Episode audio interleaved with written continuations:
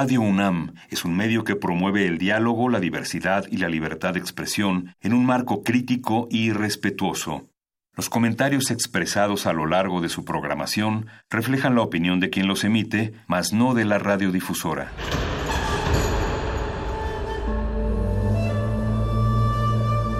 Un templo para la apreciación del ser mediante el sonido. mediante el sonido. Para nosotros. El sol sale durante la noche. Nuestros gritos llevan la mesura del silencio. Y el descontento está lleno de baile y risas. A todo, incluso a nosotros, nos resistimos. La universidad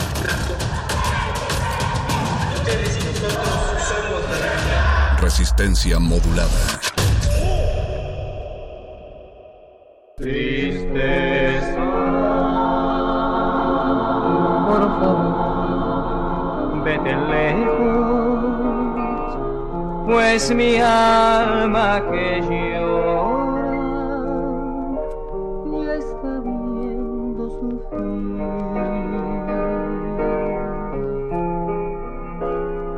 Ya tengo el corazón ya es de más mi padecer. Quiero que vuelvan aquellos días de alegría, quiero de nuevo cantar. La, la, la,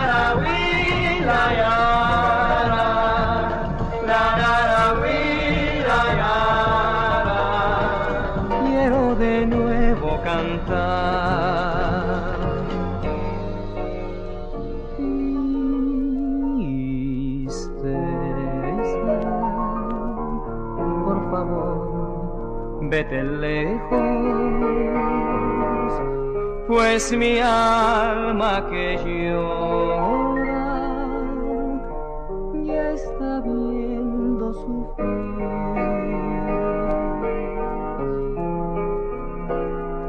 Ya tengo el corazón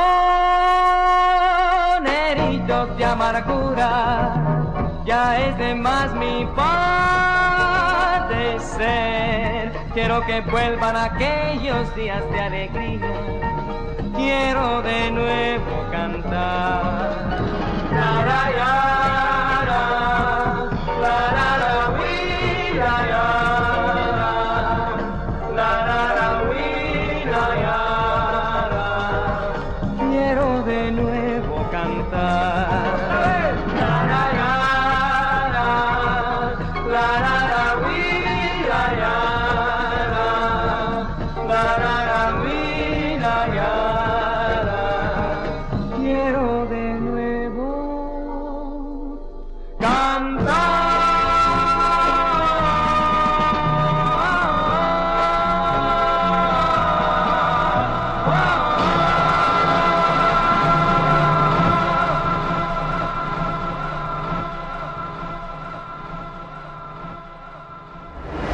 Resistencia modulada.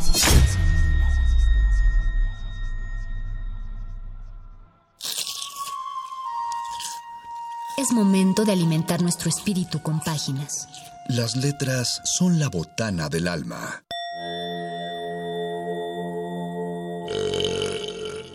Recuerda la máxima.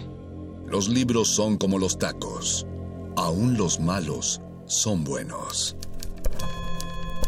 Muerde lenguas.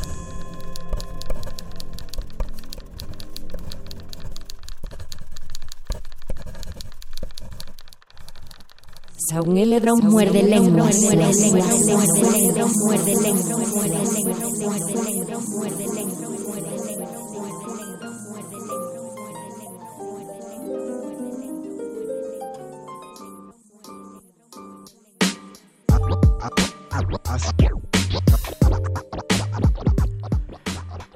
Amiga a la que amo, no envejezcas, que se detenga el tiempo sin tocarte, que no te quite el manto de la perfecta juventud, inmóvil, junto a tu cuerpo de muchacha dulce quede al hallarte el tiempo. Si tu hermosura ha sido la llave del amor, Si tu hermosura con el amor me ha dado la certidumbre de la dicha, la compañía sin dolor, el vuelo, guárdate hermosa, joven siempre. No quiero ni pensar lo que tendría de soledad mi corazón necesitado si la vejez dañina, prejuiciosa, cargara en ti la mano y mordiera tu piel, desvencijara tus dientes y la música que mueves al moverte deshiciera. Guárdeme siempre en la delicia de tus dientes parejos, de tus ojos, de tus olores buenos, de tus brazos que me enseñas cuando a solas conmigo te has quedado, desnuda toda, en sombras, sin más luz que la tuya, porque tu cuerpo alumbra cuando amas, más tierna tú que las pequeñas flores con que te adorno a veces.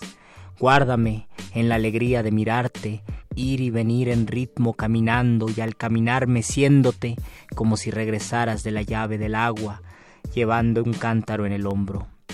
Y cuando me haga viejo y engorde y quede calvo, no te apiades de mis ojos hinchados, de mis dientes postizos, de las canas que me salgan por la nariz. Aléjame, no te apiades, destiérrame, te pido. Hermosa entonces, joven como ahora, no me ames, recuérdame tal como fui al cantarte cuando era yo tu voz y tu escudo y estaba sola y te sirvió mi mano.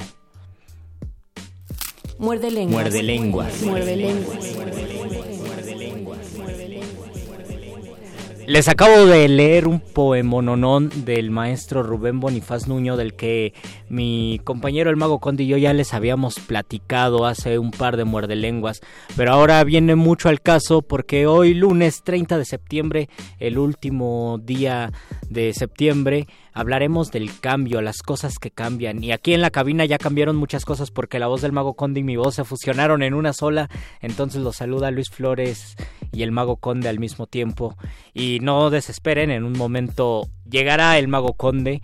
Mientras tanto, quiero, quiero saludar del otro lado de esta cabina a Don Agus. Muchas gracias, Don Agustín Mulia. A Oscar El Boys y Alba Martínez en la continuidad. Yo soy Luis Flores del Mal. Vamos a hablar del vamos a hablar del cambio. Queremos saber cuáles son los cambios más importantes que han experimentado, cuáles son los libros que los han cambiado de algún modo. Existe un libro que después de leerlo les les creara un cambio tan complejo, tan profundo, que ese cambio se reflejara y todo lo que han hecho en la vida, en lo que están haciendo en este momento, tuvo relación con un libro que hayan leído. ¿Cuál es ese libro que los cambió por completo? Y si ustedes piensan que los libros no nos cambian realmente, díganos por qué. Y también díganos si piensan que a veces hay libros que tildamos de superación personal y estos libros pueden cambiar a las personas. ¿Realmente cambian a las personas o fingen que han cambiado cuando en realidad seguimos siendo las mismas? Ustedes ¿Qué opinan? ¿Cambiamos constantemente? ¿Somos el río de Heráclito? ¿O nos, mantenemos siempre como somos? Eh, recuerden que tenemos un Twitter al que no vamos a poder entrar, pero sí vamos a recibir sus tweets. Arroba R modulada. No desesperen, en un momento más comienza la transmisión en Resistencia Modulada. Métanse al Facebook de Resistencia Modulada. Y mientras tanto, vamos a escuchar una rolita de Jorge Drexler y regresamos a este muerde lenguas de letras, taquitos y cambio. Muerde lenguas. Muerde lenguas. Muerde lenguas.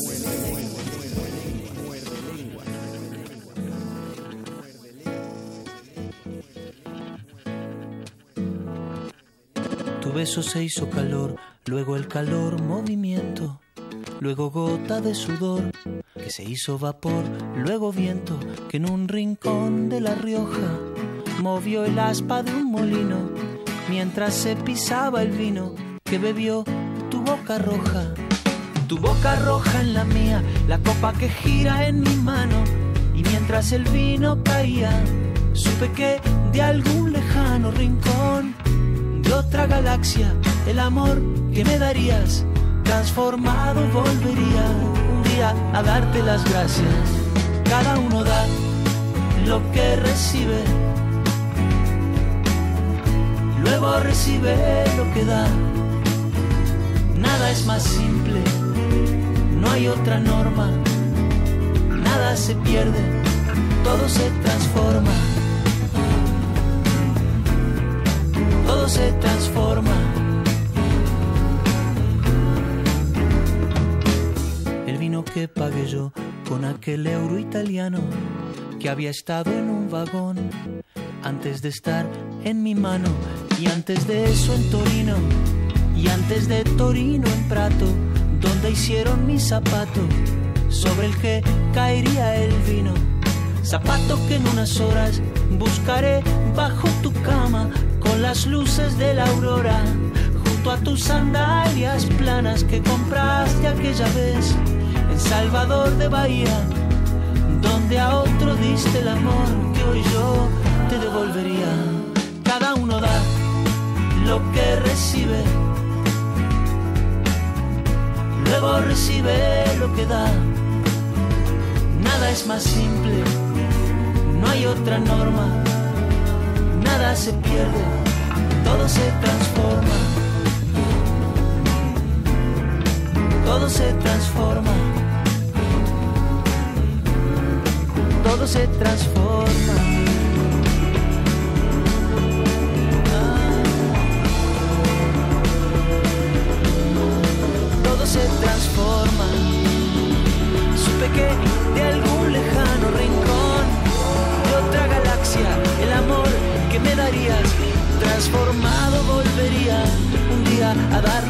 Darte las gracias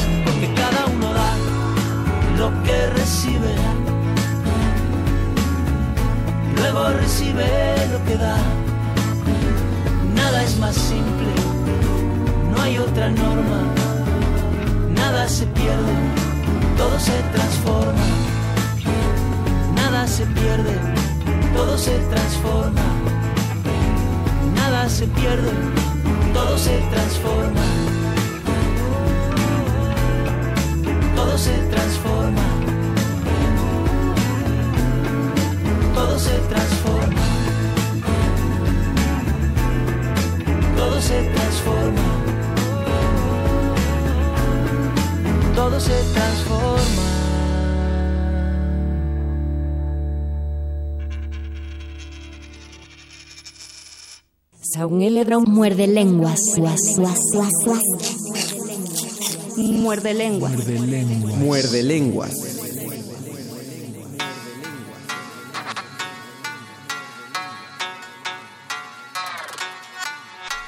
Después de escuchar esta gran rola de Jorge Drexler, a mí se me hace todo un poema que habla justamente de la transformación, de los cambios que vivimos y por eso queremos saber cuáles son los cambios que ustedes han vivido y cuáles son los libros que les han, los han cambiado. Pero también recuerden que es lunes y hay algo que no va a cambiar en Muerde Lenguas y es que como cada lunes nuestro programa de letras y taquitos tiene un programa de mano. La poesía que sale de la página y se sube al escenario requiere de sus propios oídos. Ese público eres tú. Programa de mano.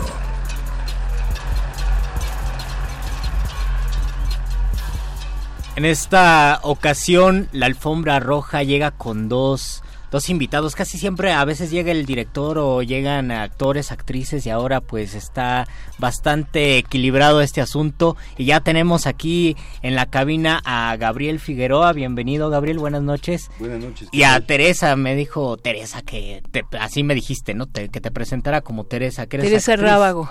Teresa Rábago, bienvenida, eres actriz y es director de Caricias. Eh, ¿qué, ¿Qué es Caricia? ¿Qué es Caricias? ¿De qué va esta obra? Caricias es una obra escrita en la década de los 90 por el eh, dramaturgo catalán Sergi Belbel, uno, uno de los autores más representativos del teatro contemporáneo de España. Pues es casi un clásico contemporáneo. Esta, esta obra se ha representado en muchos países, siempre con, gran éxito.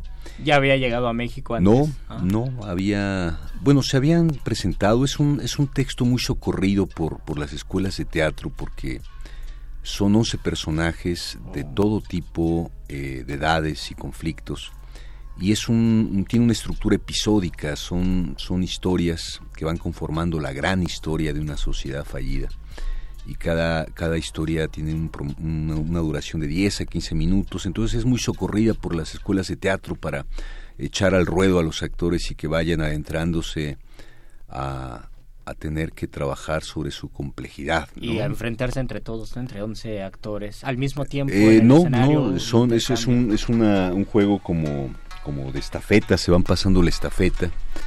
En una primera escena se presenta el conflicto de cada personaje y en la siguiente se resuelve, se va se van develando los misterios en la segunda escena. En nuestra puesta en escena sí confluyen todos en varios momentos.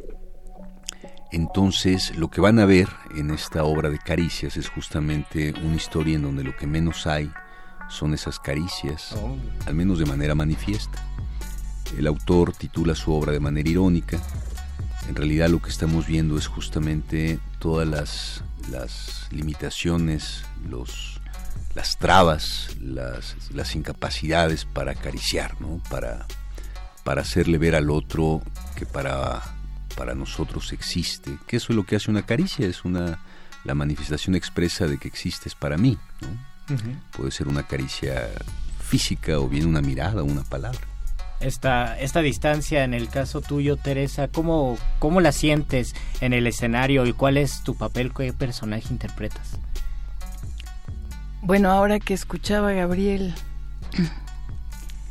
pensaba que para mí, no sé cómo sean los procesos internos creativos de mis compañeros profundos, pero es una radiografía de lo que no se ve cotidianamente en el interno del ser. es, eh, es un desarrollo actoral complejo, ¿no? que requiere de constantes ajustes y consideraciones porque mi sensación es que ahí se ve lo que uno no puede decirle al otro en una realidad dada, en un cotidiano. Son estados límites donde, donde, donde se muestra un dolor y un y una imposibilidad de comunicación y una imposibilidad de, de la palabra directa, clara, todo lo que fingimos con un te sirvo otro café. Y que nos acostumbramos, ¿no? Pásame la sal, buen día, ¿cómo te fue? Mm, y adentro el, el, volcán de, está, la eclosión interna está está poderoso. Pero estos estados límite se llevan a cabo en una sola historia y una narrativa eh, larga o son pequeños este, fragmentos? Son pequeños fragmentos. En mi caso y en el caso de los compañeros estamos 10 minutos en escena, si te parece, cada quien. Eh, pero ese tiempo del reloj no importa, es, es, eh, es un mundo de cosas en esos 10 minutos y a mí me la dramaturgia que me parece espléndida, inteligentemente bien construida.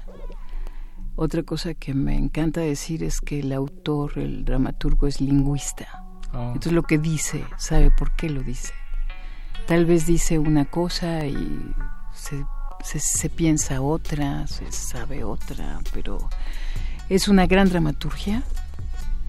Es eh, es un equipo de actores y actrices que debemos entrar, pasar a la siguiente eh, escena y salir. Y el que se quedó en la segunda pasa a la tercera. Ah, una, especie de Es una especie de caracol. a mí esa dramaturgia me, me, me, parece muy, muy interesante porque eh, aún nombrada como nueva dramaturgia, que ya hace muchos años que lo hizo, tres décadas, pero nueva dramaturgia, el, el dramaturgo enfrenta el conflicto, hace que dos hablen. Y cuando ahí en ese espacio de la ficción dos hablan, eh, suceden cosas.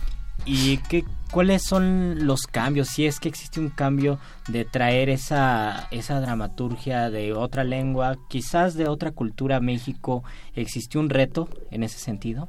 Pues no, mira, el mismo autor la, la tradujo, le escribió me parece que en, su idioma natal, en catalán, y él mismo la tradujo. De hecho se estrenó, me parece que en castellano. Eh, mira, eh, tenemos un autor bastante universal, es decir, fuera de algunas palabras, algunos términos, localismos, la historia que se está contando es la de una sociedad inmersa en una urbe, con lo que implica esto. Es decir, no ves una, una cultura alejada de, la propia, de lo que podemos sufrir aquí con mi relación de pareja, con mi relación que tengo con mamá, con mi vecino, con mi hermano. Es lo mismo. Ya está, y, la idea de la urbe como símbolo de frialdad, de distancia. Pues eh, como, como símbolo de, de saturación, de, em, eh, cuando estamos eh, hacinados como tal, donde nos enteramos perfectamente del vecino, basta con abrir la ventana, asomarnos, esa cercanía que nos... Sí el metro es un ejemplo de eso, el de la Ciudad de México. Vamos todos comprimidos y a la vez... Y muy cerquita y tan alejados y tan difícil establecer contacto, decir si acaso buenos días de manera profunda. Eh, sí, es, es, es, es, característico la, las relaciones en una, en una urbe como esta o en cualquier otra urbe grande, ¿no? donde aparentemente es más fácil tener contacto con otros, pero parece que algo lo dificulta. ¿Y, existirá eh, alguna sola esencia que se transmita a los espectadores? ¿Nos dejará desolados ir, por ejemplo? ¿O al contrario, está bien ir con una pareja para decir, híjole, no, no tenemos que caer en esas distancias y en esas frialdades eh, que nos toca vivir a veces en las, en las grandes ciudades? Bueno, yo, yo em, puedo suponer en términos generales que eh, el teatro, la escena es eh, muestra al final del camino la esperanza, por más terrible que sea lo que ahí sucede, ¿no? El que lo mira se puede ver reflejado de una u de otra manera, puede tomar su decisión ontológica de lo que soy. Están hablando de mí. Ahí arriba se habla del que mira, estamos hablando de los que nos miran y, y, hay, hay, una línea sí que, que, que, que, va sosteniendo las escenas y que tiene que ver con el dolor, con la incomunicación, con, con la soledad, con, pero puedes decidir tu vida, puedes, puedes ante ese horror eh, darle la otra dimensión a tu vida. Eh, en ese sentido me parece que esos textos son profundamente valiosos. Humanos también. Porque hablan de lo que no se puede para que el que lo vea piense en lo que sí puede. Claro. Mago Conde, se apareció. ¿Qué tal? Muy buenas noches, eh, Gabriel, Teresa. Disculpen eh, la tardanza y también una disculpa a la audiencia. Pues creo que solo queda informar a propósito de la temporada, de las fechas, los cómo y los cuándos se presenta Caricias. Pues eh, ya solo queda una semana, el siguiente fin de semana cerramos temporada después de, un mes de presentaciones. Eh, entonces, pues hay cuatro, solamente cuatro oportunidades, vayan con tiempo. Desde el jueves hasta el domingo, ¿verdad? Jueves hasta el domingo, de jueves a sábado a las 19 horas y domingo a las 6. Se están acabando los boletos muy pronto, entonces no se confíen, vayan con tiempo para que puedan alcanzar un buen lugar. En el Teatro El Galeón en el Teatro El Galeón del Centro Cultural del Bosque, el que está atrasito del Auditorio Nacional. Frente al Campo Marte. Frente al ¿Hay, ¿Hay alguna manera de conseguirlos eh, por, por internet o es, o es necesario Ticketmaster. Por Ticketmaster. Si no se quieren arriesgar, tendrán que pagar comisión, pero bueno. Pero bueno, es, es, un, pequeño precio para asegurar el lugar Exactamente. En, el Teatro del Galeón. Eh, y aparte de los que pueden ir aprovechando de una vez que se van metiendo Ticketmaster o que van a llegar temprano a cualquiera de las cuatro funciones que van a concluir esta temporada, también hay tres personas afortunadas, o mejor dicho, seis personas afortunadas, pero solo vamos a recibir tres llamadas porque la producción da a los muerdescuchas tres pases dobles solo para la función de este viernes 4 de octubre a las 19 horas en el Teatro El Galón. Viernes 4 eh, de octubre a las 19 horas. Evidentemente al ser eh, pases y que tienen que presentar su nombre y llevar su INE, etcétera, es necesario que lleguen antes. Ahí sí se hace necesario que lleguen alrededor de media hora antes. y está lloviendo en la Ciudad de México. lleguen mucho antes, por favor. Así es, el, el, huracán está, eh, eh, está entorpeciendo todos los caminos, así que empecemos a tomar nuestras precauciones. Luisito, darles los teléfonos. Se tienen que comunicar en este momento al 55 23 54 12. Otra vez. 55 23 54 12. Llamen para que se lleven uno de estos tres pases dobles. Recuerden que es el viernes 4 de octubre, el próximo viernes. Aprovechen porque deben recomendar para que más gente pueda ir el sábado y el domingo y si ustedes no alcanzaron pase doble pues intenten darse una vuelta desde el jueves. quedan cuatro funciones así que hay que aprovechar. ¿Tienen redes sociales? Sí, Caricias eh, MX, eh, tanto en Facebook como en Instagram y, Twitter. Ponen Caricia, Proyecto Caricias MX y aparece. Ok, eh, aquí ya los estamos siguiendo. ¿Algo más con lo que quieran dejar a la audiencia, Gabriel, Teresa? Eh, pues que aprovechen, es, ha sido una, una, una obra muy ovacionada, la gente, la gente sale un poco eh, incómoda, sí. pero con el alma, el espíritu revolucionada, con imagino sensaciones muy encontradas. Pues, y a veces en shock, ¿eh? pero, ah, pero la gente sale agradecida de que se haga este teatro. Dicen que es duro, pero pero sabroso. Pero por ello ah, necesario. ¿eh? si quieren, también si quieren saber algo más y entran a las redes sociales de Caricias, aquí hay una serie de notas que se les han hecho, eh, las fotografías, etcétera, también para que empiecen a involucrarse. Eh, algo con tú, Teresa. Con gracias por la invitación. es, me parece lo más importante la difusión. Trabajamos para los que nos miran. Sin ellos esto no tiene sentido y, dolerse por la condición humana es muchísimo más trascendente que contemplar el pequeño y pobre mundo cotidiano que nos sostiene. Dimensionemos. Traspasemos las barreras. Como nosotros cuya voz les acaricia justamente a ustedes, muerte escuchas. No vamos a dejar de repetir que apoyen estas puestas sin importar el tamaño de la producción, sin importar el espacio teatral. Tratemos de llenar todas las butacas. La semana pasada se dio la la noticia a la comunidad teatral de que cerraba otro de los espacios de la ciudad, que era Microteatro México, y cualquier espacio teatral siempre es una tristeza que cierre, así que la, manera de mantenerlos es cuando hay público en ellos y la manera de ayudar a los artistas que se están involucrando en esto es ir y abarrotar sus salas de teatro. Cuatro funciones este último fin de semana, estamos recibiendo ya las llamadas de los pases dobles que Sean van a llevar el viernes. solo tenemos un betoques. Sean pacientes, pero de todas maneras tienen el jueves, el sábado y el domingo para ir a esas funciones, así que no, no retaquen el domingo, eh, hagan que esta temporada cierre con broche de oro. Muchísimas gracias Teresa, muchísimas gracias, Gabriel. A ustedes. Muchas gracias. Vamos a Vamos a escuchar otra rolita de cambio y regresamos a este, ya ya spoilé, a este muerde lenguas de letras taquitos y cambio. Muerde lenguas. Muerde lenguas. Muerde lenguas.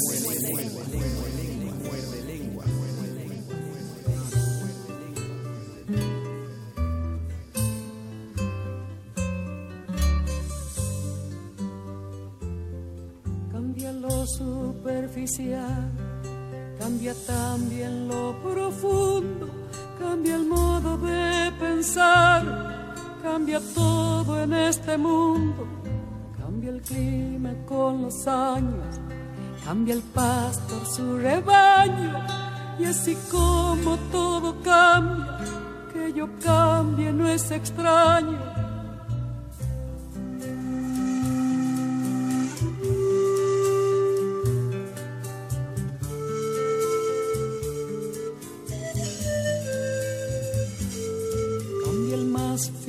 brillante, de mano en mano su brillo. Cambia el nido el pajarillo, cambia el sentir un amante, cambia el rumbo el caminante, aunque esto le cause daño. Y así como todo cambia, que yo cambie no es extraño. Cambia todo cambia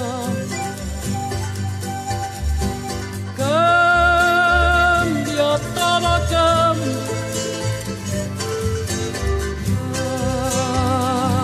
Todo. Cambia,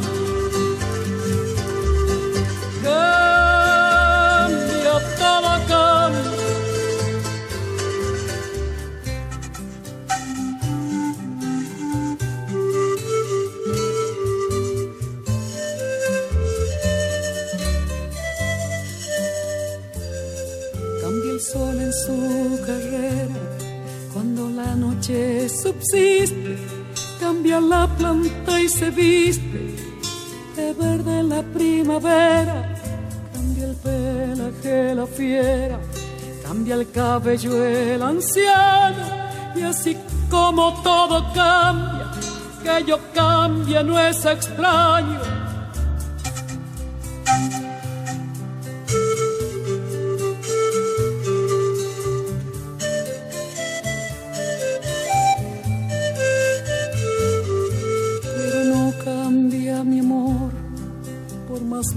que me encuentre, ni el recuerdo ni el dolor de mi pueblo y de mi gente. Lo que cambió ayer tendrá que cambiar mañana, así como cambio yo en esta tierra lejana. Cambia todo, cambia. cambia todo cambia. Cambia, todo cambia. Cambia, todo cambia. Pero no cambia mi amor, por más lejos que me encuentre,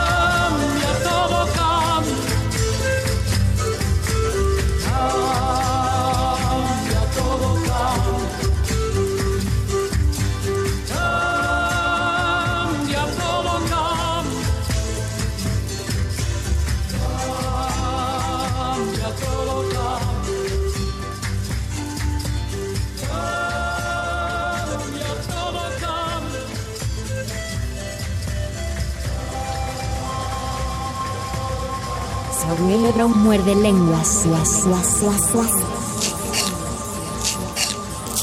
Muerde lenguas. Muerde lenguas. Muerde lenguas.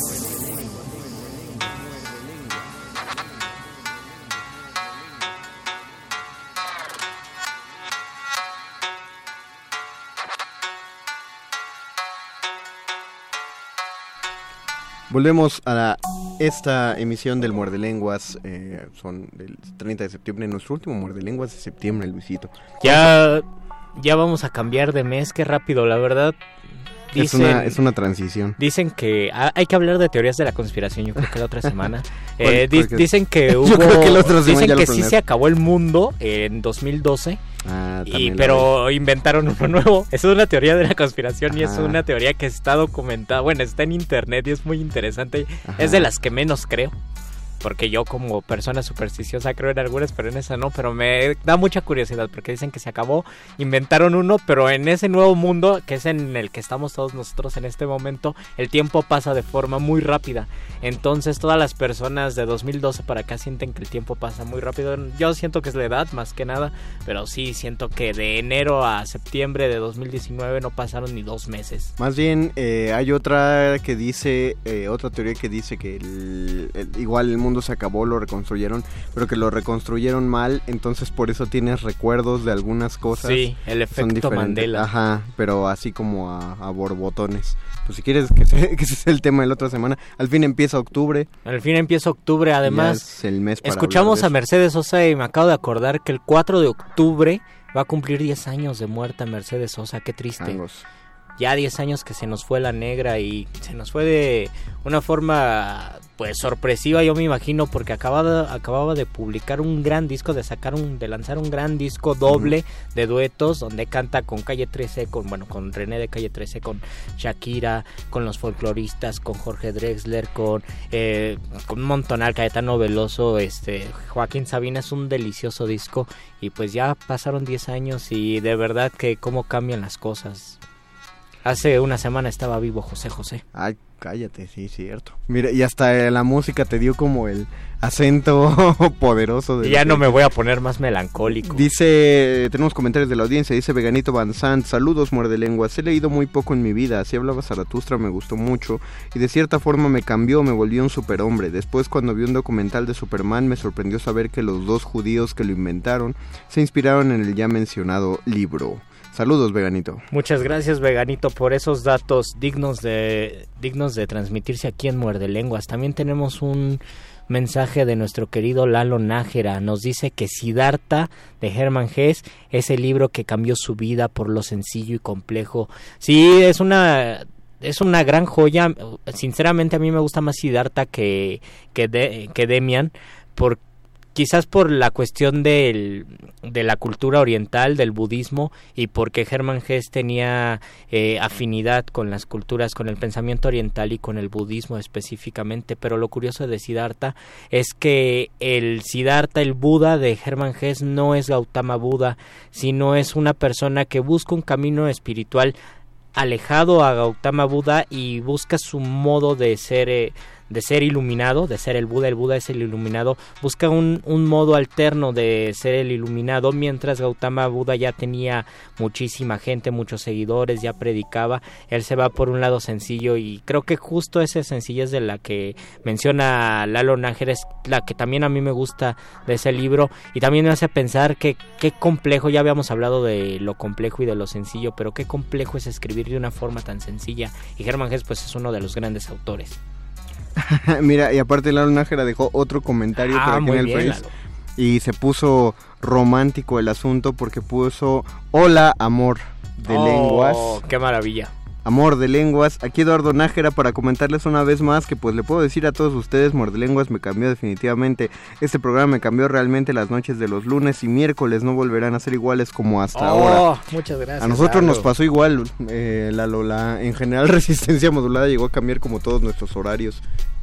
Y, y, nos cambió mucho muchas cosas. Y lo que llevábamos en, en nuestra idea de lo que sería nuestra carrera si alguien, si alguien estudia comunicación o alguien quiere estudiar comunicación y es muy tímido, eh, busque un camino en la radio porque es una de las mejores maneras de vencer la timidez. De romper la, de romper la timidez. ¿Cuál fue tu libro, Luis?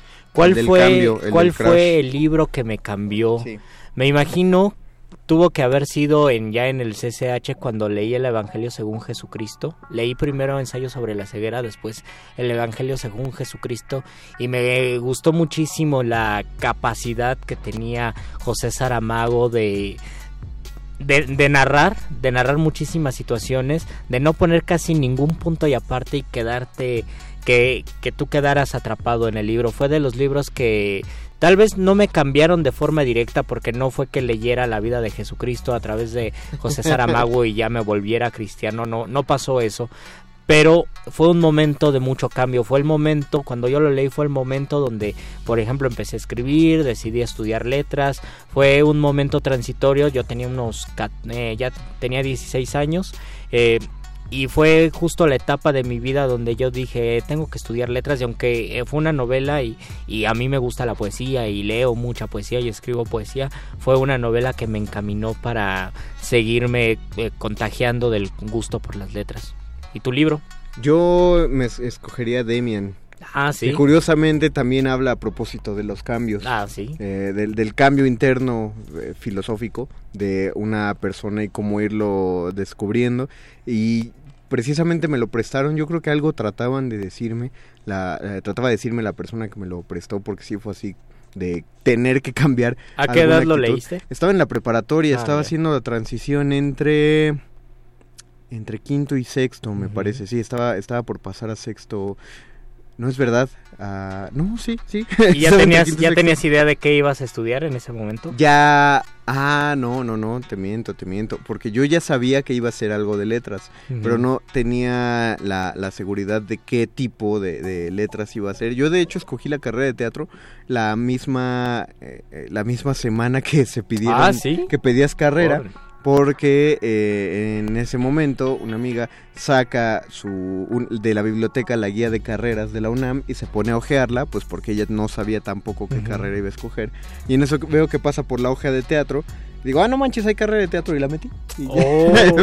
pero tú estabas entre teatro y otra cosa. No, yo sabía que iba, que iba a ir a letras hispánicas. Ah, muy bien. O sea, hubiéramos sido compañeros porque éramos de la generación. No manches, es cierto, hubiéramos coincidido. O probablemente por mi promedio a mí me hubieran mandado a la. No, yo, yo me quedé cuatro años. Yo tenía mucho miedo de irme a Catlán o. No, no, no digo, pero. Saludos a, a Catlán. pero sí tenía miedo. No, no, por, no porque no me gustara, sino porque me quedaba muy lejos. Sí, sí, sí. Ah, Catlán es bellísimo.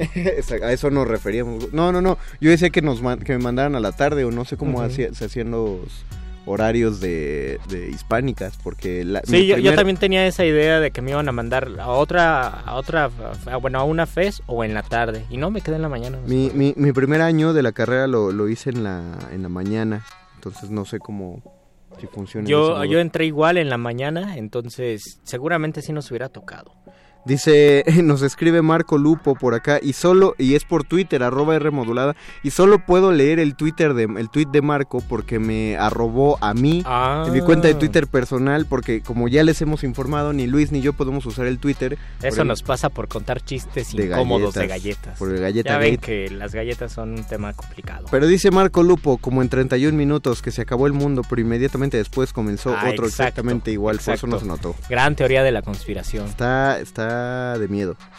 A mí me, esa sí es de las que está de miedo, para que veas. Eh, tenemos más comentarios aquí en el Facebook Live de Resistencia Modulada. Dice Rodolfo Salinas, los libros que me, que me transformaron fueron Cristo de carne y hueso, Cristo de carne y hueso de Rius y La peste de Albert Camus. Ah. Que, podríamos decir que qué distancia, pero no, no sé, no sé si existiera una distancia tan grande. Sí, creo que Quizás en estilos, en formatos, sí, pero también son son escritores del siglo XX que de alguna manera están impregnados de un, de un pensamiento occidental y un, un pensamiento del siglo XX. A mí me dio muchísimo gusto hace una semana en el metro vi a un señor de unos sesenta y tantos años leyendo la truculenta historia del capitalismo de Rius en, ahí en, en el vagón del metro. Eh, creo que tenía mucho, mucho tiempo que no veía a alguien leyendo a Rius. Es que como después de su muerte, una de estas editoriales que me parece que eran estos de Planeta de Agostini, eh, que saca, ya ves que sacan colecciones. Ah. O sea, muy loable. Eh, hay cierto oportunismo literario por ahí que será este ocasión de otro programa, pero lo que hacen es que cuando hay un tema de moda, pues empiezan a poner en los puestos de periódicos eh, ejemplares de libros ah, a precios muy, muy, muy accesibles. Por ejemplo, cuando eh, y salió la primera parte de la nueva versión de It, se dedicaron a publicar todas las novelas de Stephen King, ah, eh, todas a 100 pesos creo, una cosa ¿Y ahí también salió Rius? Y ahí también salió la colección de las de oh, Rius y esa tiene debe tener un año. Entonces están todo el tiempo en el puesto de, revistas, eso lo hace más cercano. Tenemos que preguntarnos en algún momento desaparecerán los puestos de periódicos ahora que todo se lee de forma digital. Fíjate que yo llegué a hacer hasta una encuesta en redes sociales porque yo como empecé a comprar cómics en los puestos de revistas, pues pensé eh, qué tan lucrativo será el negocio de los puestos de, revistas. Después de que ya muchos leen el periódico. Creo que creo que es como una, una, cosa de al, estilo bienes raíces, o sea, la cosa es la ubicación. Ah. Todos los que hemos pasado por la calle de Gante y la de Madero, Gante esquina con Madero, hasta lo recordamos, ¿no? Donde están las estatuas vivientes y los esos eh, personajes revolucionarios de bronce que se mueven. La tienda de sombreros, ¿no? La tienda de sombreros. Ahí hay un señor que tiene un puesto de revistas inmenso y pues ahí lo tiene y el señor se ve muy tranquilo, muy holgado y la gente constantemente llega a comprarles porque aparte eh, son los puestos que venden revistas pasadas, eh, todos esos pequeños, esas entregas de colección como estos libros de Rius, los libros sobre feministas que están saliendo, eh, las colecciones de monedas, las colecciones de coches, los cascos de Star Wars, todo, todas que por cierto para mí son caros esos son muy esas caras, colecciones. a mí me encantan los cochecitos, digo voy a comprarlo pero cuestan 200 150. Es muy caro, pero justamente es lo que pues apelan al coleccionista, ¿no? Ahorita está saliendo una casa miniatura y ah. la primera entrega sí estaba como a 60 pesitos y ahora ya está a 200. A mí uno que me gustó fue de Aguilar, la mini biblioteca de Aguilar, que costaban... Ah, creo que el primero te costaba 30 pesos o 40 y luego ya lo subían muchísimo, pero son unos libritos miniatura de unos 5 centímetros más o menos de longitud. Sí. Eh, y tiene una biblioteca amplia. Eh, yo tengo tengo uno de Rubén Darío, tengo tengo cuatro, uno es de Rubén Darío, uno de Lorca, tengo el Capitán a la Triste, de hecho leí el Capitán a la Triste ahí antes de que eh, Pérez Reverte me cayera mal por sus declaraciones en redes sociales, pero bueno, disfruté mucho el libro del Capitán a la Triste. Yo también. Y esos libritos se me hacen una joya. De hecho, yo también leí ese Capitán a la Ah, Triste. sí. Es rojo y gordito. Ajá, es rojo y gordito, Y sí. el de Lorca es el, el cancionero gitano. Ajá, el es- romancero gitano y es- está también ah, Poeta romancero, Nueva York, pero ese no lo tengo. Que es este verde y flaquito, Ajá, el romancero. Sí, esos dos son los únicos que tengo y también es, es padre. Yo por eso creo que es pueden pueden cambiar muchas cosas en la anatomía de la ciudad, pero creo que los puestos de revistas No van a cambiar. No, no van a ser uno de ellos. Y también muchos pensaban si iba a cambiar la manera de leer libros. Tal vez por Ajá. una cuestión generacional, yo me imagino que muy pocos de nuestra generación opinan que sí va a cambiar y que en unos 30 años todos vamos a leer en formato digital. Yo me niego, o yo pienso que no va a ser así, que no le va a pasar lo que le pasó a las películas, lo que le pasó a Blockbuster, por ejemplo, lo que le está pasando a los CDs, que ya muy pocos compran CDs como ya casi nadie compra películas en DVD, porque ya todo es digital. No creo que ocurra así con los libros porque el, el la relación, la interacción que tenemos con los libros sí es diferente a Exacto. la interacción que tenemos con los discos o con las películas. Entonces yo pienso que pues desgraciadamente se van a seguir sacrificando muchos arbolitos, pero vamos a tener muchos libros todavía. Porque eh, tú lo dijiste, o sea, la música siempre la buscamos más inmediata. Eh, antes, si te, da, si te acuerdas, cuando la, la piratería de CDs creció muchísimo, fue cuando podías grabar un MP3 y meterle 50 Sí. cumbias para meterlos en una fiesta e irte recto sin tener que estar cambiando los discos. Ahora solo pones un playlist en, en Spotify o en YouTube y ya lo tienes, ya ni siquiera tienes que cambiar de un MP3 a otro por si quieren variar el género musical. Eso es una ventaja enorme, pero en ninguna fiesta eh, alguien va a decir vamos a leer 50 libros ahorita, entonces no va a cambiar ese, a menos que yo creo que la única manera en la que cambiaría y dejaría de ser útil o demandado el formato de libros en papel sería cuando sean capaces de implantarnos todo el libro de un golpe como como cargarlo en una computadora, de que nos lo manden directamente a la cabeza. Es- esa es la única manera en la que el libro podría dejar de existir. Pero aún, objeto. y aun cuando tengamos una amplia biblioteca en PDF, eh, no vamos a no vamos a sustituirla nunca por nuestros libros impresos. Incluso muchas veces tenemos ese esa filia o esa fijación por tener el libro y por tener buenas Sí. ediciones de ese libro. y por acomodarla y porque se vea la biblioteca. eh, sí, es entran muchas cosas. El, el libro es un objeto único. Creo que hay pocas cosas que funcionan al grado del libro y con la facilidad del libro. Ni siquiera ninguna otra colección. Ya que mencionaste películas y discos, por ejemplo, todos dependen de la electricidad para Sí. Y entonces en un apagón ninguno de esos nos funciona. El libro, el libro por eso es único. Carmen Jones, nuestra querida Carmen Saludos, Jones, dice, después de leer Demian, eh, Hess se convirtió en uno de mis autores favoritos. Sí hay una yo antes y después de él. Transforma. Entonces yo creo que Demian es uno de los de ¿Tú- los importantes. ¿Lo has leído? Eh, sí, leí Demian y de, leí Siddhartha. Y me imagino que los dos, bueno, es que Demian sí tiene una relación eh, humana o directa con las personas, sobre todo porque creo que sí es un libro que si se lee a los 17, 18 años, teniendo un cierto temperamento, Exacto. te va a gustar. Porque si eres una persona bastante eh, relajienta, digamos, es complicado que te guste un libro que va un poco lento quizás, pero si lento. tienes una cuestión más contemplativa o estás en ese momento de hacerte de rehacerte preguntas y de pensar en muchas cosas, es justo el momento para leer de Di- di- digámoslo como, como lo estamos pensando, o sea, el, el punto emo de nuestra adolescencia es el lugar adecuado. Sí. Ya sé que parecen términos muy al- alejados, sí, pero efectivamente creo, ahorita que lo mencionaste de los, los que son más relajados y más, más eh, dicharacheros, más alegres, menos emo, pues, quién sabe si le entrarían a la lectura de Demian tan fácil, pero efectivamente los que lo leímos en nuestro periodo emo en o, o darks, porque cuando nosotros éramos chavos no había emos, era- éramos darks. Éramos darks. Entonces, eh, creo que ese es el mood adecuado. José C. Suárez García, hola Resistencia, buenas noches. El varón domado de Esther Vilar es uno de los libros que considero experimenté cambios importantes. Eh, sí, eh, El varón domado de Esther Vilar, no lo, no lo conozco. Yo tampoco lo conozco. Cuéntanos, José. Igual y el otro miércoles, pero... ah, tenemos que avisarles antes que nada que el próximo viernes eh, viernes. El próximo miércoles no vamos a entrar en el horario al que están acostumbrados. Eh, es, bueno aclararlo. Ya se me estaba olvidando. Casi, Luisito, casi. No, eh, Muerde Lenguas va a entrar a las 10 de la noche el próximo miércoles. Eh, manifiesta con la señora Berenjena y Mónica Sorrosa. Conserva su horario. Conserva su horario, se mantiene a las 9 de la noche, pero Luisito Flores y yo vamos a empezar a las 10 de la noche. Justo porque estamos hablando de cambios, hay que cambiar un día. Hay que cambiar un día de horario. Pedimos ese favor y nos lo concedieron en la producción. dijeron lo que ustedes digan. claro, son el osito del pan. Exacto. mujer de Mujer del mar. Me gustó la madre de Gorky, la madre de Gorky. no que le gusta la mamá de Gorky. El manifiesto del Partido Comunista oh. Siddhartha Rius. Ah, el manifiesto del, Partido Comunista. Yo me imagino, yo me imagino que el verdadero manifiesto o el manifiesto de, de Rius.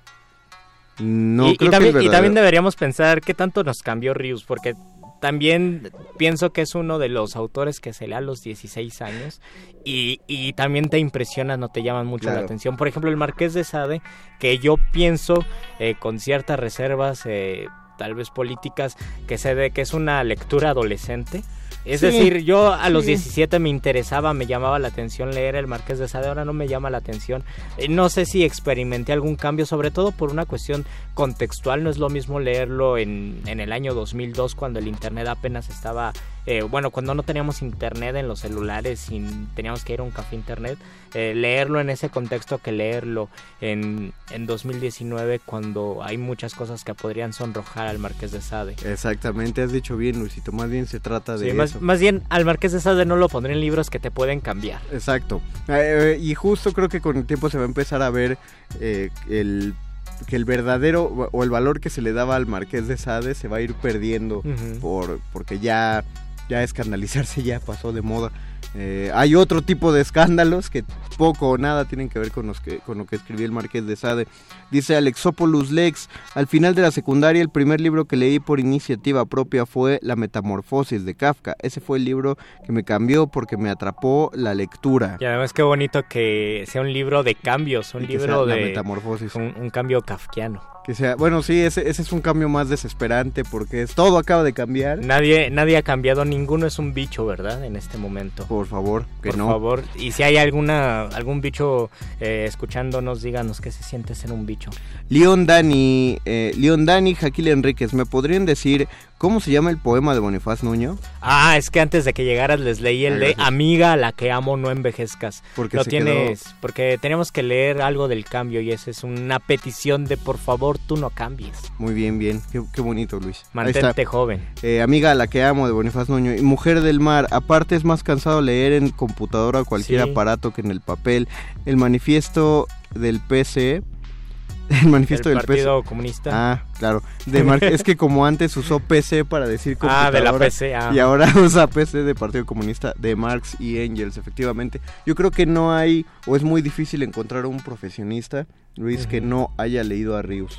Sí, complicadísimo. Y, Tendríamos que preguntarles a las nuevas generaciones, porque tal vez de repente Rius para nosotros era la información que ahora eh, muchos, y esto es una suposición nada más, que muchos adolescentes de 16, 17 años le encuentran en internet. Por ejemplo, yo a los 15 años decía, o a los 13 años decía quién es el Che Guevara y buscaba el ABC, el libro de Rius de, del, del Che Guevara, y era mi manera de entenderlo. Ahora alguien de 15 años se pregunta quién es el Che Guevara y se mete al internet y hasta encuentra el documental de Paco Ignacio Taibo, por ejemplo. Por ejemplo. Ya, claro, también está eh, mides cómo va a ser tu consumo. No te puedes aventar un documental si tienes las dos horas para estar sentado ahí ante YouTube.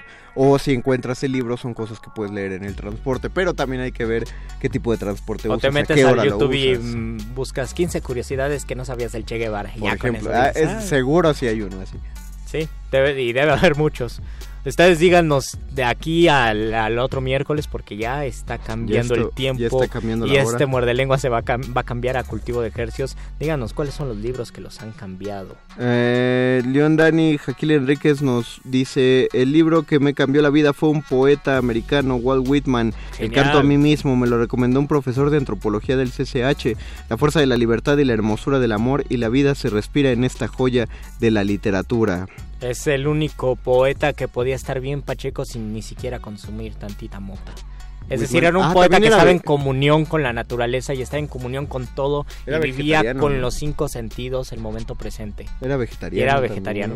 y, y pacifista y toda la cosa muy... Sí, es, es de los pocos que, que se sale de la vida común del poeta. Pues eh, ustedes síganos, o más bien a lo largo en el trayecto de aquí al miércoles, coméntenos cuáles son los libros que los han transformado o con cuáles libros transformarían algo. Y vayamos a algo más específico. Yo sé que es muy difícil eh, decir cuál fue el cambio. Todos podemos definir un antes y un después de, de cuando sentimos que cambiamos internamente, pero sería bueno identificar qué fue ese cambio, qué fue el pensamiento que ¿Qué teníamos. fue que les pasó? ¿Qué tipo de persona eran antes de ese libro y qué tipo de persona fueron ¿Qué tal después si ustedes querían estudiar medicina, leyeron algo y dijeron, no, voy a estudiar letras o al revés? O al revés. Leyeron un libro y dijeron, ya cambié, voy a estudiar medicina. O que estudiaron otra carrera, pero a partir de haber leído algo empezaron a escribir y resulta que lo hacen bien y han eh, probablemente han tenido ahí algún eh, curso o algún premio, probablemente no, pero les dicen que se escribe bien. Esa clase de transformaciones queremos enterarnos.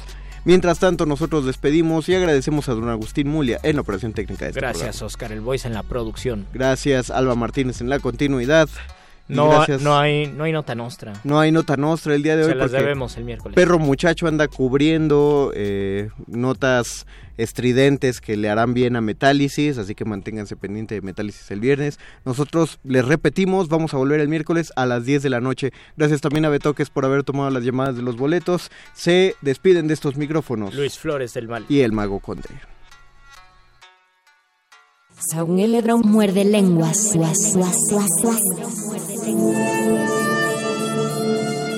Última enseñanza del día.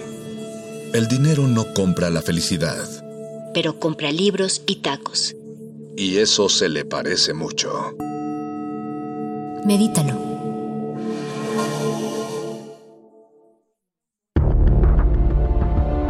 ...2019... ...100 años del nacimiento de Mario Bunge... físico, filósofo y humanista argentino. Su labor como académico fue la amplia divulgación científica y filosófica. Escribió más de 40 libros y cerca de 500 artículos especializados. En 1982 fue galardonado con el Premio Príncipe de Asturias de Humanidades. Pero la falta de sentido nunca ha sido un obstáculo para los filósofos. Más aún, hoy día está, como ustedes saben, muy de moda el posmodernismo, que consiste en eso, en enhebrar palabras formando oraciones que no tienen menor sentido. Mario Bunge, 96.1 FM. Radio UNAM, Experiencia Sonora.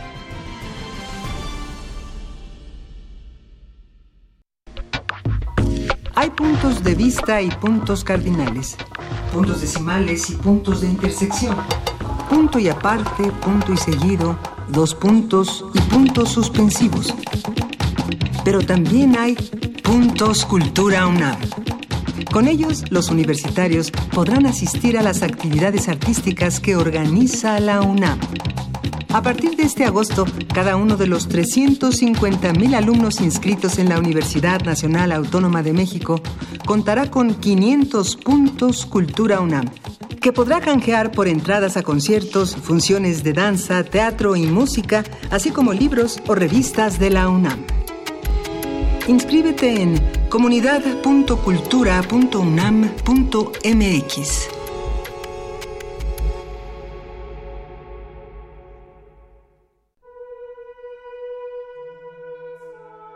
Describir el miedo, huir de la incertidumbre, admirar el misterio o aceptar la naturalidad.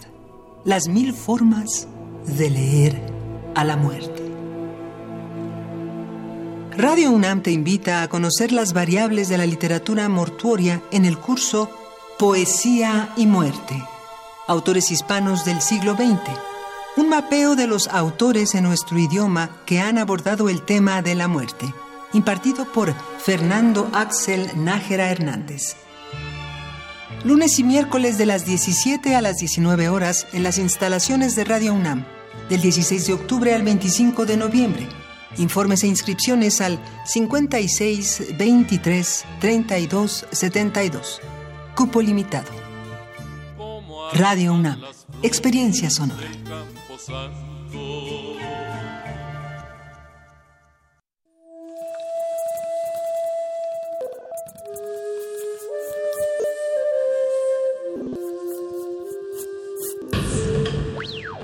Música emergente es como el silencio. Silencio. Presente a nuestro alrededor. Pero audible solo para quienes tienen disposición de escuchar. Como todos, en este campo de cultivo. Cultivo de ejercios.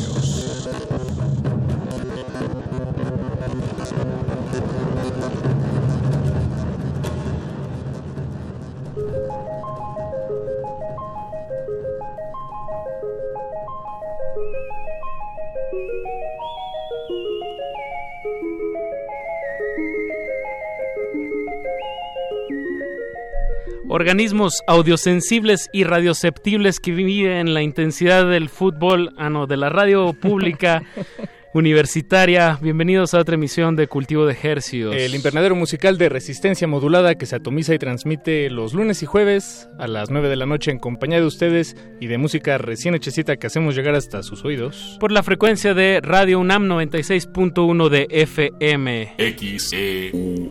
Transmitiendo a todo el Valle de México a través de esta frecuencia y a través de nuestro portal en línea www.resistenciamodulada.com Buenas, noches. Buenas noches. Les saludan desde estos micrófonos Paco de Pablo. Y su servidor Apache o Raspi, siendo hoy septiembre 30, el último día, Paco, de este noveno mes. A las 21 horas con 4 minutos constatamos que esto es radio en vivo y a todo color y que les traemos como bien dijiste, Paco, música fresquecita hasta la comodidad de sus oídos. De eso se trata este espacio. Aquí vamos a estar hasta las 10 de la noche. Así es, despachando. Tenemos hoy. este, tenemos el menú. tenemos un, un menú sonoro, musical, radiofónico eh, repleto esta noche. De hecho, casi no tenemos tiempo, Apache. Vamos a tener que hablar muy rápido en general. Afortunadamente hicimos una escaleta muy preparada con algunas cuantas preguntas que ya hicimos para estudiar a nuestros sujetos de estudio esta noche. Y bueno, está aquí en la cabina arroba Nat, con quien hablaremos en unos momentos. También está fuera de la cabina My Monday Taco Club, con quien platicaremos también y escucharemos su propuesta. Y ya tenemos el, el, primer, el, ¿cómo se dice? La sopita de esta... El tentempié, la sopa fría el, el gazpacho. Pues sí, el primer tiempo de este, de esta su comida corrida, su cena corrida, cultivo de ejercicios. estamos en la línea con Carolina Tene, guitarrista de la banda de Guadalajara Neptuna. Estoy en lo correcto, Caro, ¿estás ahí? Sí, hola, ¿cómo están todos? Saludos. hola, Caro. Caro. Hace unos meses que no te tenemos aquí en la cabina, pero pues hoy nos enteramos que sacaron video Sí, estamos muy contentas aquí de estreno y pues nada, está buenísimo. Eh, lo trabajamos junto con nuestras amigas de Colectiva Lunar aquí en Guadalajara. Colectiva eh, Lunar. Sí, son, somos un grupo de mujeres artistas de diferentes ámbitos y las invitamos a hacer como un acto de poder que ellas pensaran que iba de acuerdo con la con la temática de la canción, ¿no? De cuarzo. Cuarzo se llama el tema. Exacto. Entonces con eso trabajamos y lo dirigió Lacho Quesada y pues nada, estamos muy contentas. Pueden encontrarlo en YouTube, eh, pueden buscarlo como Neptuna Music, nuestro canal, y pues ahí les va a aparecer en, en primera plana. Ah, pues hay que hacer la invitación a que a que lleguen a Neptuna Music, eh, vean el video, de verdad está tiene una producción bastante interesante, es una como una historia de, una, de un sueño de una niña, ¿no? Que está como en gris y todo, no sé, estoy ya asumiendo igual mucho el video y spoileándolo un poco, pero se va todo a rojo, ¿no? En, en, en, este en esta ensoñación de la niña, ¿no? ¿Estoy en lo correcto, Caro? Exacto, sí. y bueno, ya cuando la cuando la niña, porque la niña tiene como estos colores blanco y negro, ¿no? Como grises. Exacto. Eh, y en el sueño son como todos rosas, así medio rojo. y cuando ella despierta el sueño, eh, se empieza como a tornar su realidad también en este en este color rojo, ¿no? Y a nosotros nos gustó mucho ese juego que hizo Horacio con esto. y pues nada, contenta. metáforas visuales y también pues escuchen el disco completo de Mar Rojo de Neptuna, este cuarteto de rock de Guadalajara que, que bueno, les recomendamos esta noche aquí en Cultivo de Ejercios. Pues claro, cuando vengan acá a la capital nos avisan por favor para ir a verlas tocar. Claro que sí, ahí nos vamos a ver muy pronto, vas a ver, estamos trabajando en ello. Eh, vamos a escuchar entonces pues el tema del video que se llama Cuarzo y pues no, no, no dejen de ver el video. Esa es la invitación y la recomendación. Caro, te mando un abrazote y un besote. Muchas gracias a los dos, les mando un abrazo y a todos los que nos escuchan. Saludos, Caro. Gracias. Chao. Música, maestros, están en cultivo de ejercicios.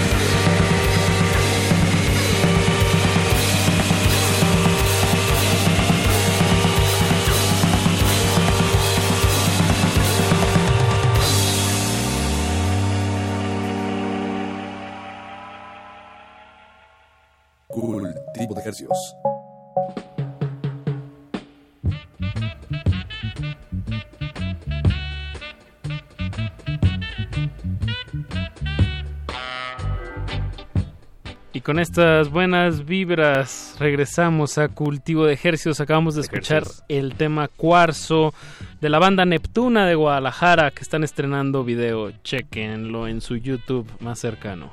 Y bueno, pues damos inicio al primer plato fuerte de esta noche y ya nos acompaña aquí en cabina arroba nat. Arroba Nat, bienvenida. Hola, muchas gracias.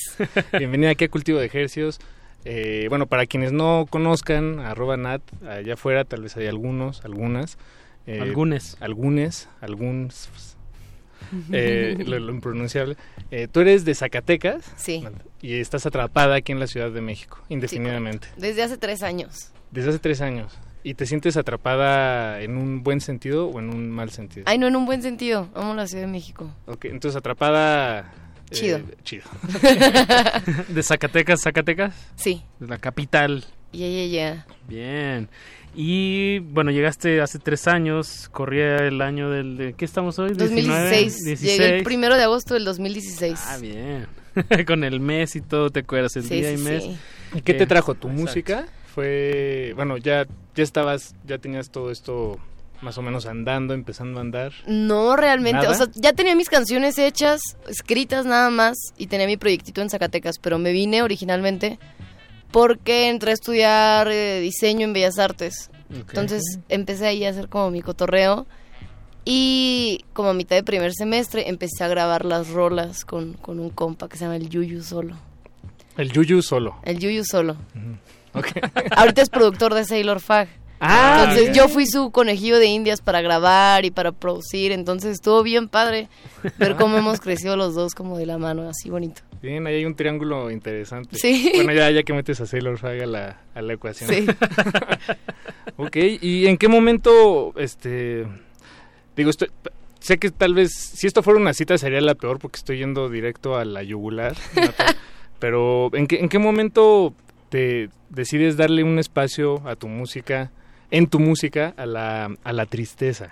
Siento que es una algo que atraviesa desde todos los frentes, este, incluso desde la ironía y desde el humor. Es decir, creo que hay exploras mucho la tristeza desde, desde muchos lados y, y se me hace interesante. ¿Tú lo ves así, como, como un tapiz de tu música? Pues sí, o sea, desde mi primer canción sí era como triste porque fue lo que la escribí mi primer canción no era canción, era un vato me dijo como escríbeme lo que sientes por mí o, o sea, cualquier cosa así. Sí, sí. Y ya le escribí así como, pues te vi en tal lugar y luego te pasaste porque tenías morra y no me dijiste y yo ya no quise nada, entonces pues ya. Entonces eso que le escribí lo convertí en una canción. Entonces todo siempre ha sido como con la intención de sacar los sentimientos tristes que tengo. Ok, una especie De, de, Terapia. De terapia, catarsis y, catarsis. Entonces empiezas en la letra normalmente, con las letras. Sí, casi siempre es así y pues muchas veces de repente estoy como acá cotorrando con la guitarra, se me ocurren cosas, las, las guardo y después meses o semanas después que estoy escribiendo alguna letra, digo, ah, chance y esto puede quedar.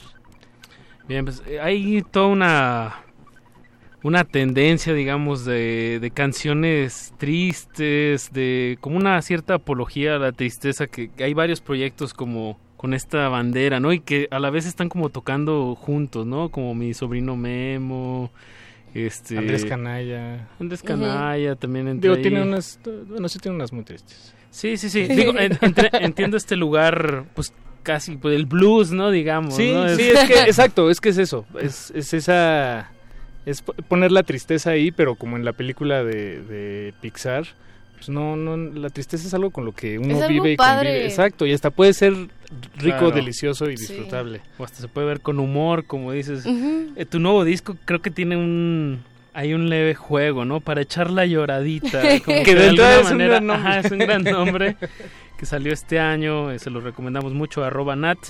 Eh, yo agregaría esto de la tristeza este ingrediente también como, bueno, cómo se, cómo se actualiza, ¿no? En esta época, cómo se, se ve desde la hipermodernidad, ¿no? Porque son puros compositores también de una cierta camada, ¿no? De una cierta edad, ¿no? Sí. ¿Tú cuántos años tienes? Acabo de cumplir 22. 22.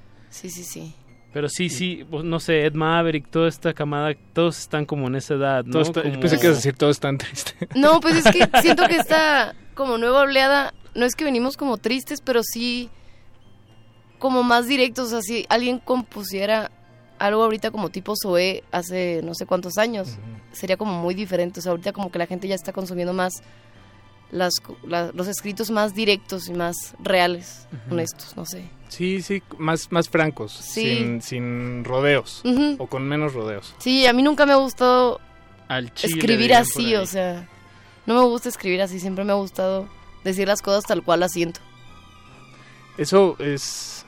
Sí, pues es, decíamos que, que es que la tristeza manifestándose en la, en la música parece venir, exacto, como decías Apache, por, por camadas, eso lo comentábamos antes de, de conocerte.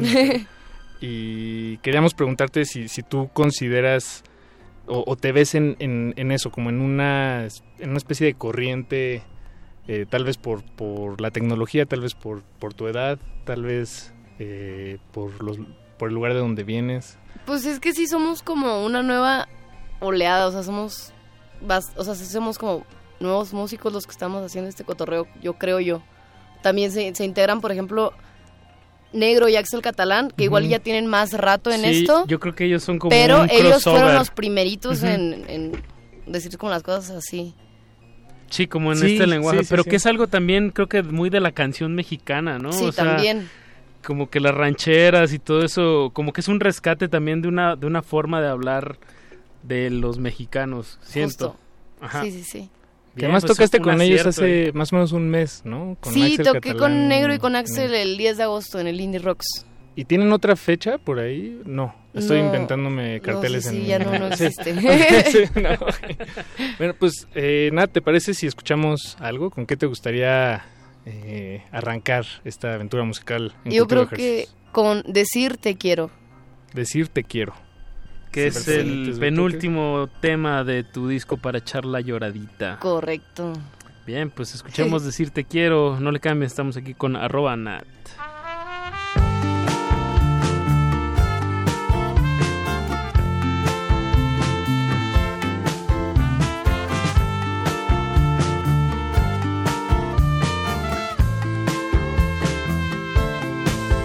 los restos de mi corazón hablarán por mí en esta canción. Ya no tengo la fuerza de pelear por otro amor.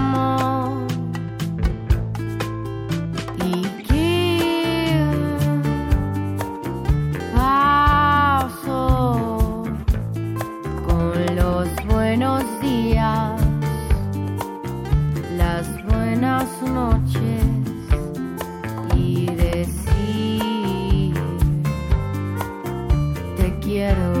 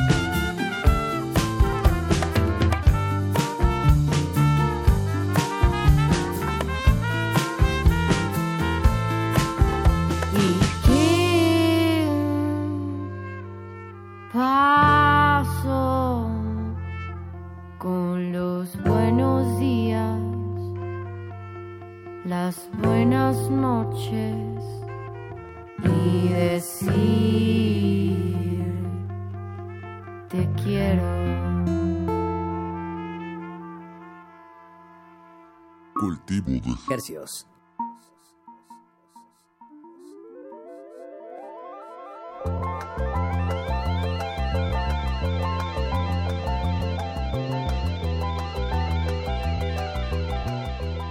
Decir te quiero a cargo de arroba nat es lo que acaban de escuchar aquí en Cultivo de Hercios y bueno tenemos la, la fortuna de tener aquí a la compositora, ilustradora, eh, arroba Nat, ¿qué, me está faltando ahí de, de títulos personales? Híjole, no sé.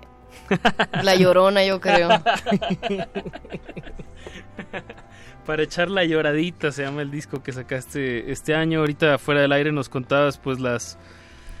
Ahora sí que nunca, no, no se ven las todas las cosas que pasan detrás de, un compilado de canciones, ¿no? Es, es, una labor titánica, ¿no? Lo que y, y, que uno lo tiene que sacar adelante, ¿no? Sí, sí, está duro, pero salió.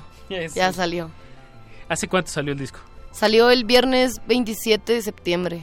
O sea, hace tres días. Apenas. Fresquecito hasta la comodidad de sus oídos, Paco. Así es, todavía todavía huele a ese olor. a tierrita. A tierrita. o como me encanta cuando ponen cemento y pasas así en la tarde y se siente así como fresco y huele a cemento fresco. No, ¿A qué olería un disco? ¿A qué olería un disco? Pues, bueno, antes mm. físicamente como un plastiquito así como... Sí. A mí me gusta el olor a gasolina. Nuestro productor Beto que... nos dice que a él le gusta eh, oler chapopote. Ah, sí, Pero bueno, cada quien, ¿no? Cada quien y sus olores eh, tóxicos. ah, bueno, también tienes una canción que se llama Tóxico. Sí. eh, Nat, pues cuéntanos sobre, mm, sobre tu en vivo. ¿Eres tú sola o traes banda? Varía mucho. Puedo ser yo sola o puedo ser con otras dos guitarras o puede ser full band. O sea, batería y teclados y... No, teclados no, pero batería, bajo, guitarra. Bien, y todo eso depende De, de, quién invite, ¿no? Ahora sí que del tiro la pedrada. Ay, sí, sí, no sé. sí. le batallo mucho de repente también con eso, pero... Pues, eh, pues eh, también estás descubriendo, ¿no? Todas estas... Digo, digo, no digo descubriendo porque en tres años, pues tal vez es... Eh, relativamente poco tiempo, ¿no? Sí, eh, sí, estoy descubriendo a ver qué me conviene, porque pues para irme a la gira esta que tengo próximamente, pues pensar irme como yo, con otro músico que toque guitarra y alguien que tire... Eh, eh, secuencias. Ajá, que tire secuencias. Pero el problema es que solamente tenemos secuencias de las canciones del disco. Entonces las canciones viejitas no tienen nada. Entonces, ah. ese, es ese es el dilema en el que estoy ahorita de... Va a ser como un show muy extraño si no sé, no sé. Bueno, pero lo, lo, solucionarás. Sí, no, sí, no, habrá de otra. Sí, se tiene que solucionar ya. E, este, este tour, esta gira, eh, ¿cuándo, ¿cuándo empiezan? Empieza el 11 de octubre en Pachuca, el 12 en Toluca, 18 Tlaxcala, 19 Morelia, 25 Querétaro. Luego el 2 de noviembre en el Festival Chamán en Teotihuacán y 9 de noviembre en Puebla. Wow. Bien. Sí, sí, sí y espero que se anuncien más fechas. Bien, pues es muy muy buena gira, todo, todo octubre y noviembre, pues para que se enteren bien de las fechas vas a estar anunciándolo en tus redes sociales. Sí, ya está todo en redes, todo, todo, todo. Arroba, ¿Qué, es arroba, nat. arroba, arroba nat. Ese me imagino que es el, el con el que te enfrentas diario, ¿no? Sí, exacto. Ahí nos faltó Siempre es como, me encuentran como arroba nat, pero escrito A-R-R-O-E-A nat. exacto. Bien, pues este es como, como justo lo que platicamos en el bloque anterior. Me, me habla cómo, cómo se readapta, ¿no? Los, los proyectos también. Eh, en este sentido se me hace un, acierto el nombre, ¿no? Es como, como para, para personalizarlo. Se me hace muy buen nombre, pues, ¿no? Es lo único que te quería decir, ¿no? Gracias.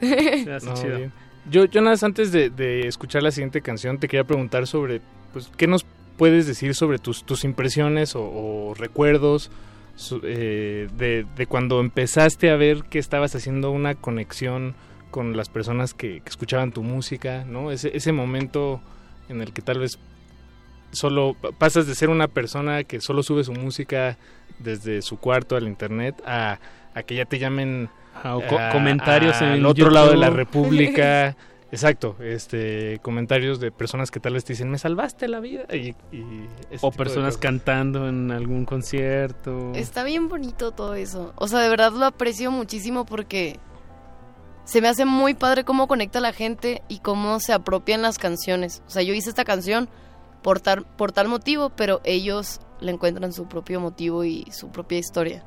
Entonces me gusta eso de la música en general, que, que ellos se la apropian y, la cantan como si fuera suya. Entonces eso se me hace muy bonito, que conecten tanto con, con eso. Bien, bien. Pues nos queda tiempo de otra canción. Así es. Eh, escuchen el disco para echar la lloradita en todas las plataformas digitales. Y si se antoja echar la lloradita. Con, con la lluviecita, ¿va? Sí, en general. Llorar luego es padre, es como... Está bien padre. Como, como el estornudo, que a veces también es padre. Llorar también es... ganas pero, Pero si uno lo ve, a veces es un poco incómodo, ¿no? O sea, el que lo está realizando es es a gusto. No sé, es que hoy pues estaba comiendo en la calle y alguien me estornudó muy cerca y sentí feo. Eso creo que ya es ¿Dónde lloras, ¿Dónde lloras tú, Nat? Ya antes de... ¿Dónde te gusta llorar? Me gusta llorar en mi cuarto. O sea, cuando me entregaron el, el máster ya del disco completo, me encerré, apagué la luz, audifonitos y sí me puse a llorar. Oh, qué bien. Sí, sí, sí, sí me han llegado varios mensajes de que el disco de Ronat sí está para echar la lloradita porque yo ya le eché o cosas así. O sea, la gente sí ha llorado. Wow, haciendo, arroba Nat, haciendo llorar a las personas de 2016. Desde el 2016. Perdón. No, no, no, no, al contrario. La gente necesita llorar más. Sí, estoy de acuerdo, Pache. Pues vamos a llorar con este tema que se titula, es el último del disco, ¿no? Sí, se llama ¿Qué más da? ¿Qué más da? Pues muchas gracias Nat, arroba Nat, por estar aquí con nosotros y pues aquí estamos a la orden. Ay, muchas gracias por invitarme, está divertido. gracias a ti Nat. Quédense en sintonía, este, a continuación arroba Nat y después de eso más cultivo de ejercicios. Sí, no le cambie.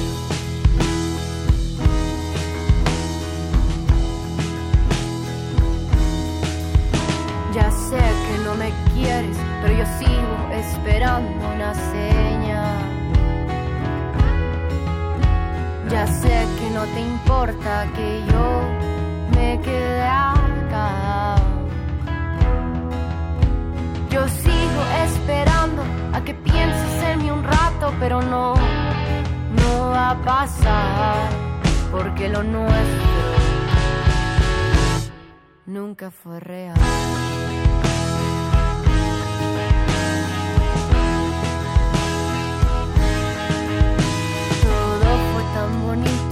Hasta que empezaste a ser un culero tú conmigo y todo se echó a perder. ¿qué más da? Pensaba que las cosas podrían funcionar, pero te marchaste así nomás.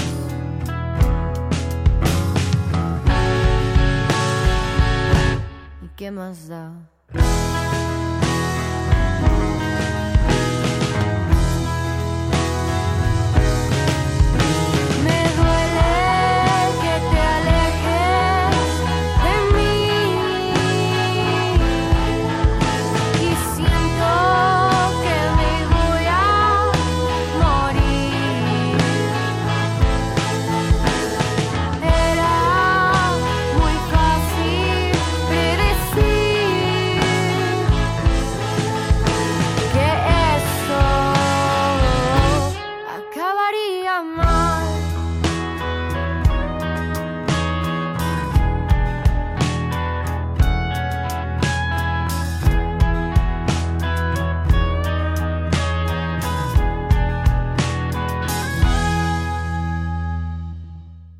de hercios.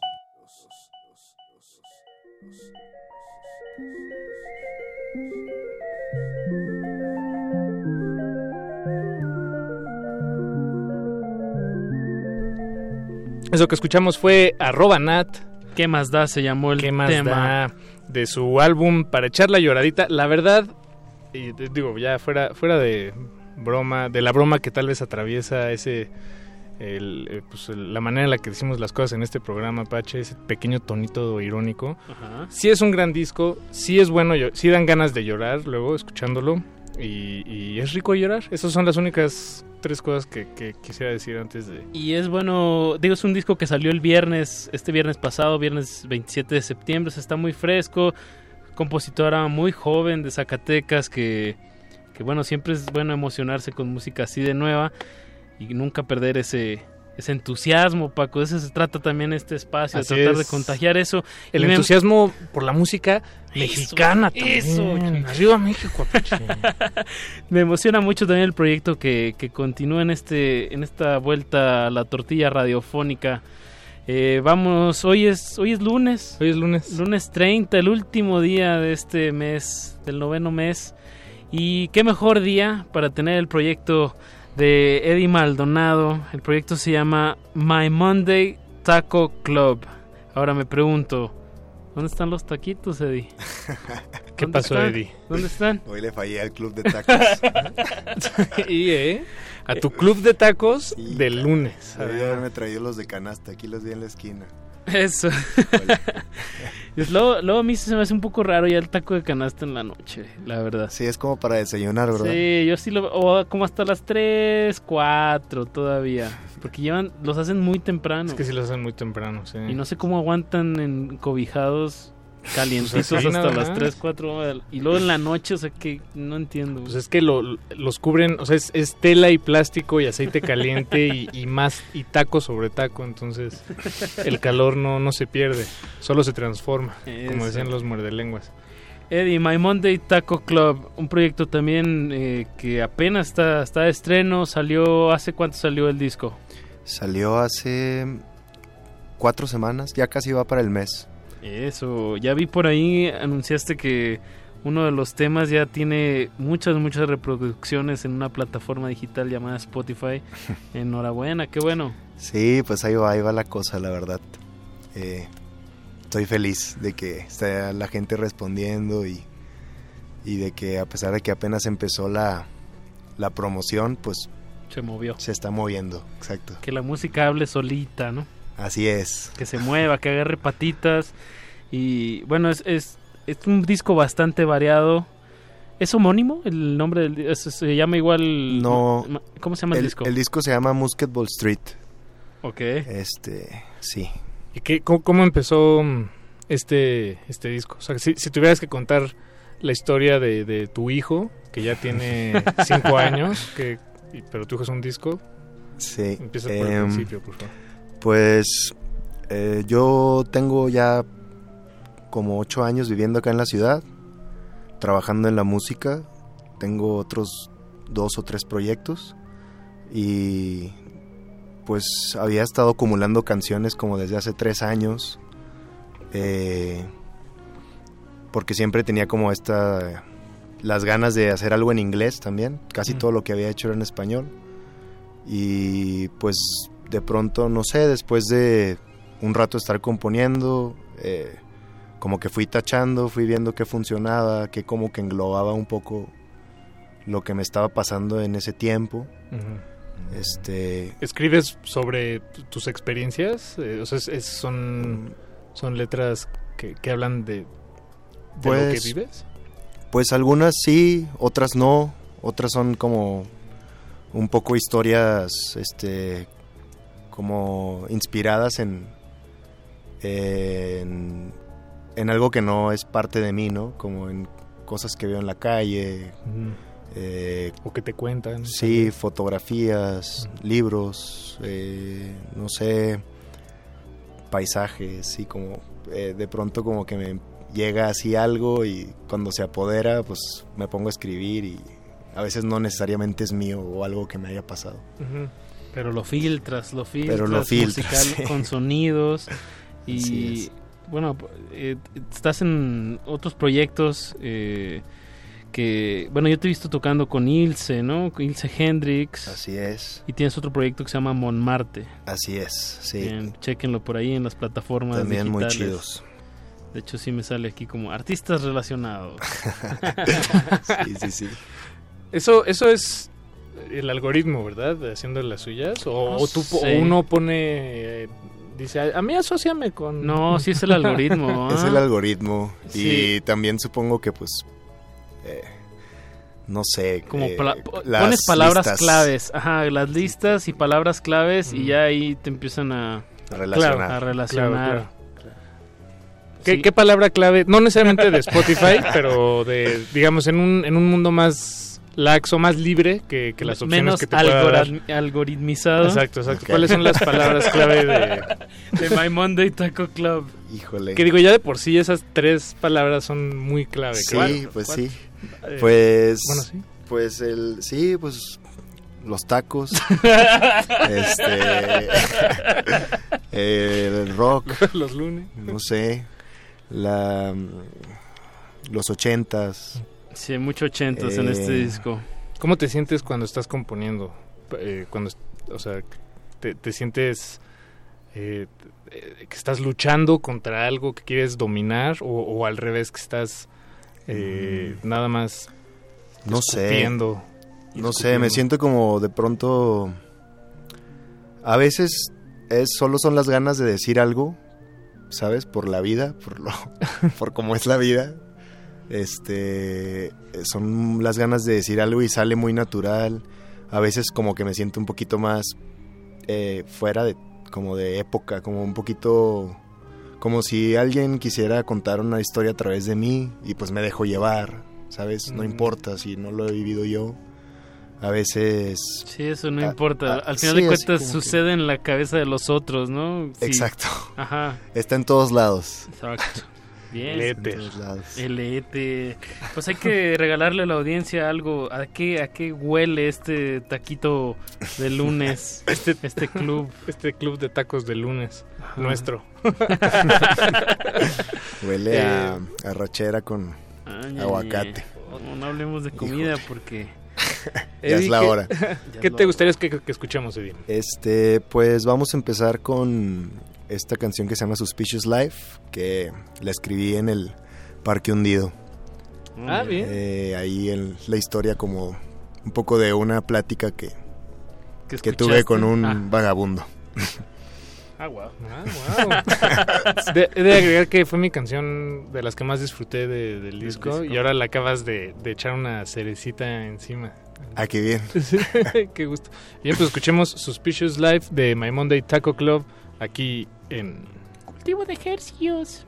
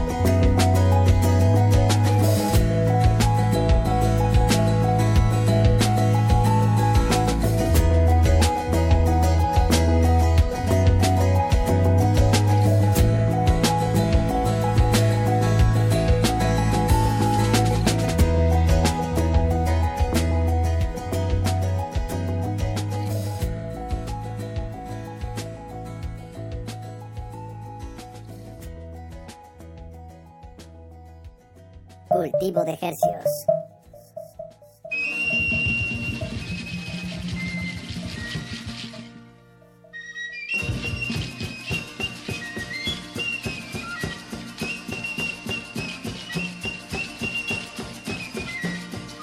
Suspicious Life de My Monday Taco Club. Aquí en la cabina de Radio Nam 96.1 de FM, la salvajemente cultural. Vidas sospecho bueno, vida sospechosa es la, la traducción. Eh, ¿Vale la pena eh, que, ahondemos en, en, aquella charla, Eddie? Que, eh. sostuviste o, pasamos, a, otro pasamos a otro tema es que nos dejas así como con esa duda digamos que este Sí, este es, un, pues este es un juego, tú tienes una carta de paso, la puedes usar ahorita. Pues, bueno, eh, el Parque Hundido para empezar es un parque que como que me gusta mucho. Vivo por ahí cerca, ya he escrito muchas canciones ahí. Y ahí había antes un vagabundo que se llamaba Ramón, eh, con el que de vez en cuando le llevaba tacos o convivía con él. Y después de una temporada ahí también como que en la que yo estaba un poco aguitado porque pues terminé una relación, este, fui, fui como que al parque y empecé a hacer la canción, que es como los primeros versos un poco más de mí, y luego después de pronto como que él se acercó sin que le dijera nada y, y, platicó conmigo, en realidad no de nada concreto porque pues está un poco loco Ramón. Este, pero de ahí salió así como esto de de como vida sospechosa, como déjame estar aquí en el parque para siempre en mis sueños, ¿no? Así como déjame estar tranquilo, así. Y ya como que así quedó. ¿Tú, ¿Tú, crees que Ramón se sienta así un poco también en el parque a veces? Este, sí, claro, sí, claro. Yo creo que todos. La línea de la privacidad, ¿no? De un vagabundo, eso es un tema de tesis, ¿no? ¿Dónde empieza la privacidad? Sí, sí, sí, sí, es un tema... Entre lo público y lo privado. X E Salvajemente cultural. Muy bien. Tomamos. My Monday Taco Club. Con el disco Perdón que hace ratito no, no lo leí bien. Mosquet Ball Street. Así es. Tengo que, o sea, Mosquet Ball es la, la, la, la, bala, ¿no? De, de los este, mosquetes. Se me hace que sí. ese nombre? No, el, es una calle ¿En, Ruidoso, en Nuevo México. Que daba como a una colina. Y pues ahí también, una aventura. Lo viste el nombre así escrito. Lo vi escrito y sí. Dijiste, quiero ponerle algo. Eso. ¿Y por qué esa calle, en esa colina, eh, engloba estas canciones que son muy variadas? Ahorita vamos a seguir escuchando. Este, pues fue un viaje familiar, muy bonito, en el que como que realicé un montón de cosas. Este, y, y fue como que con la canción no sé, eh, estábamos quedándonos en una cabaña y bajé como dos horas por esa calle que se llama Musquet Street, caminando para ir como al pueblo. Y pues no sé, cuando la escribí y cuando iba caminando por ahí escuchando el voice note como de, lo que había hecho, eh, me di cuenta que, que, pues ese iba a ser el, el nombre del álbum. O sea que de ahí, de ahí se englobaba un poquito todo.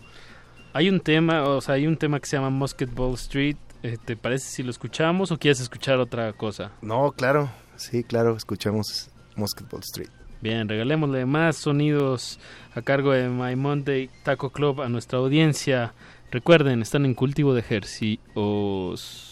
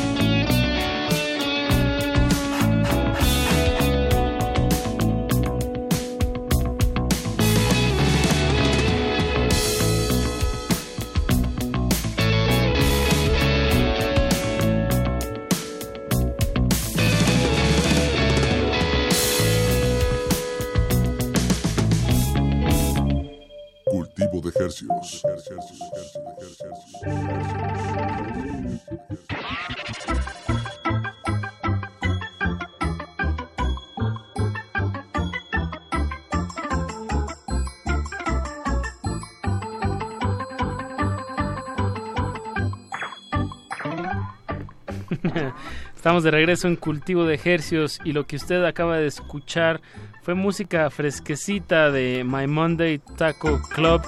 Este tema que escucharon se llama Musketball Street, que es el tema que lleva el nombre del disco que salió hace un mes. Estamos aquí con Eddie Maldonado, la mente, o, más bien el... ¿Cómo, ¿Cómo te describimos? Porque ya vas varias veces que dices, Eddie, que eres más como como que te inspiras de algunas cosas y tratas como de no serlo tan personal, ¿no? Como si es algo, un proyecto muy tuyo, se, se oye, se escucha muchas influencias, pero ya van dos, tres veces que mencionas que tus influencias son más bien como, como tratando de no ser tú, no sé cómo explicarlo, ¿sí me entiendes?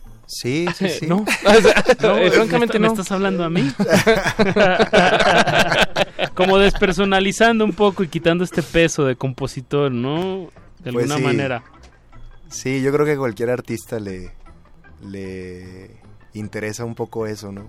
Eh, desde, no sé, yo por ejemplo desde el hecho de, de ponerle otro nombre, nombre de banda también, este, como para hacerte un poquito a un lado como persona de lo que es la música, que al final de cuentas es como cualquier otra profesión.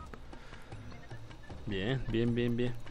Y aparte de, de que te pueden encontrar en plataformas eh, digitales como My Monday Taco Club, ¿hay otros medios? Eh, pues en redes sociales eh, también soy Maimón de Taco Club en todas, eh, con excepción de Twitter. Y eh, pues En Instagram también, En Instagram Maimón de Taco Club igual. Ahí pueden enterarse de las próximas fechas que nos mencionabas que vas a tener una presentación de disco.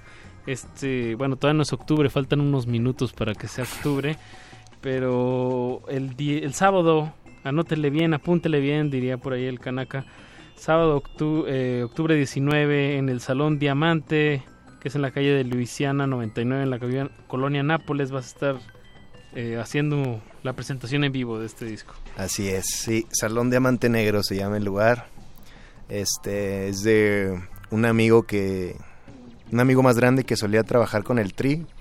Ahí tiene este pues su, su espacio, exacto. Abajo es como cervecería con rocola y arriba va a ser el show eh, en el foro y pues es- los espero a todos ahí. Eh, estoy feliz de que ya sea la, la primera vez que toquemos esto en vivo como banda. Bien, bien, bien.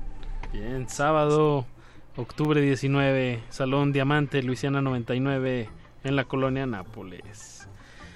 Pues Eddie Maldonado, se nos está acabando el tiempo en este espacio rarofónico. ¿Qué te gustaría que, que le regalamos a la audiencia ya para cerrar esta entrevista? Esta Mm. charla, más bien. Pues yo creo que ya para cerrar podríamos escuchar Living the Line, que es como lo que está más presente Lo en Spotify movido- lo que por ahora. Lo que el algoritmo ha favorecido. Así es, lo que la gente ha pedido. Lo que la gente ha pedido. Bueno, sí, también. Claro, de hecho, pues sí se basa mucho en, en lo que nosotros le alimentamos al algoritmo, ¿no? No olvidemos eso, no nada más Claro. es un ente ahí. Es más bien, ajá, exacto, más bien qué, qué tanto le alimentamos, qué tanto nos conoce. Pues Paquito de Pablo, vámonos. Vámonos, alimentado, alimentar de tacos. El jueves nos escuchamos a las 9 de la noche. Tenemos un proyecto que nos emociona mucho desde Oaxaca a Balgur. De verdad, eh, va a valer mucho la pena. Escúchenlo. Y pues muchas gracias, eh, Eddie, por, por venir aquí con tu música. My Monday Taco Club. No, hombre, muchísimas gracias por Gracias. invitarme, de verdad. Bueno, pues escuchemos Live in the Line. Y así nos despedimos de estos micrófonos. Su servidor, Apache o Raspi. Y Paco de Pablo. Gracias.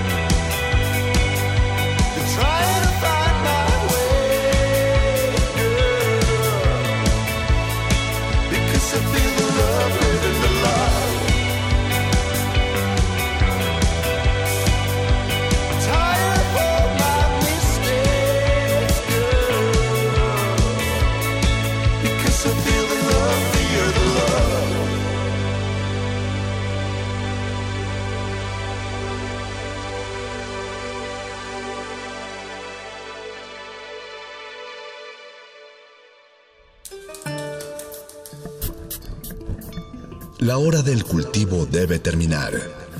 Así, el sonido podrá florecer.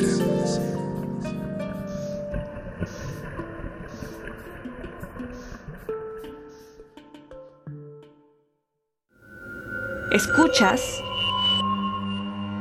96.1 de FM. XEUN. Radio UNAM. Comunícate con nosotros. Correo de voz 5623-3281. Correo electrónico radio arroba unam.mx. Radio UNAM, Experiencia Sonora.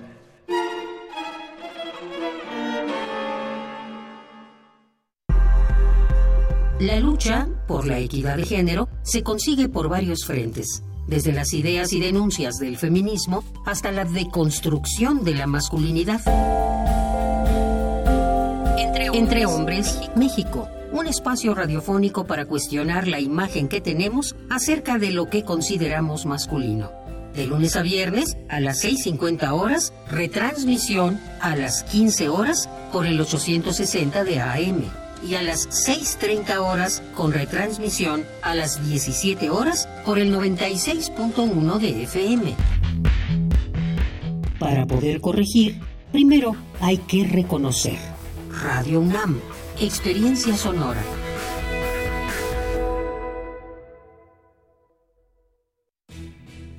No esperes a que llegue la tormenta. Prepárate. Si hay alerta de ciclón tropical, toma tus precauciones. Desconecta todos los aparatos eléctricos y el interruptor de energía. Si tu vivienda es frágil o el techo es de material endeble, identifica el refugio temporal más cercano a tu comunidad y trasládate allí. Sigue las recomendaciones de protección civil y mantente a salvo. Comisión Nacional del Agua. Gobierno de México.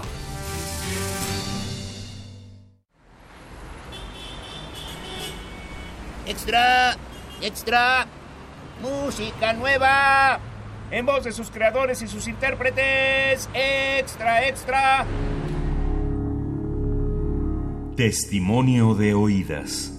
Música nueva En voz de sus creadores. En voz de sus intérpretes. Martes y jueves a la 1 a.m. o en su retransmisión los sábados y domingos también a la 1 a.m.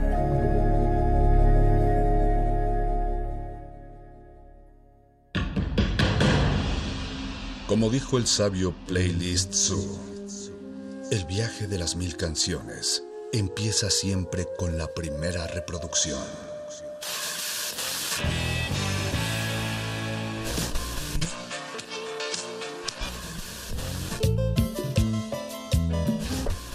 A continuación, un maestro te abrirá la puerta de su lista de reproducción.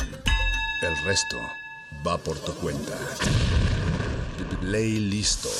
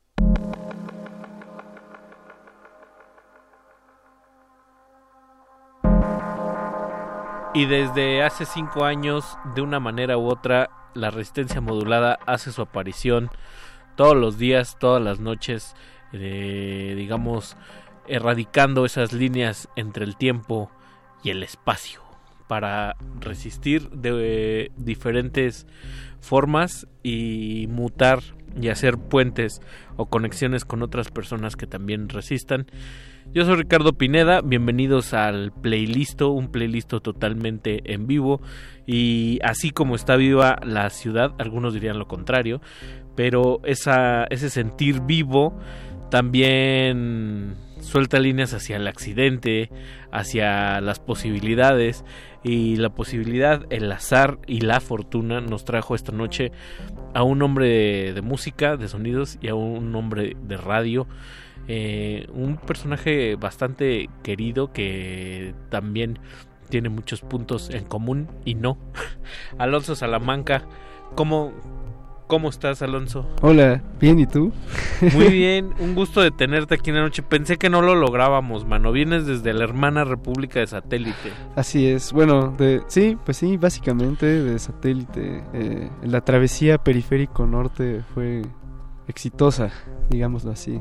Y arriesgada, ¿no? Lunes, mojado, tráfico, quincena. Estuvo, sí estuvo. Tuviste una tripleta bastante estuvo extendido, sin duda, pero pero se logró, se logró. Solo el tráfico era ocasionado por este amables elementos de la policía de tránsito que nos estaban diciendo, "Bájenle." bájenle, bájenle. Entonces, este pues un saludo a toda la gente que anda por allá afuera todavía justo en el automóvil. Paciencia, y hay gente que, que yo siento que en, la zona urbana y conurbada de México se da de forma muy difícil este asunto de la identidad y Ciudad Satélite lo tiene. ¿Es cierto ese mito, Alonso? Ah, mira, para bien y para mal. Eh, sí, pues sí. ¿Qué te digo, man? Eh, realmente es este una cuestión de perspectiva, pero claro que sí. Es, es curioso, satélite es un lugar extraño y, y, todo el mundo usa su coche, ¿no? Entonces, parte de es un poco como Texas, ¿no? Así no te puedes mover tan fácil de que aquí en la esquina pasa un camión, son calles amplias. Eh, son calles angostas, pero no hay camiones.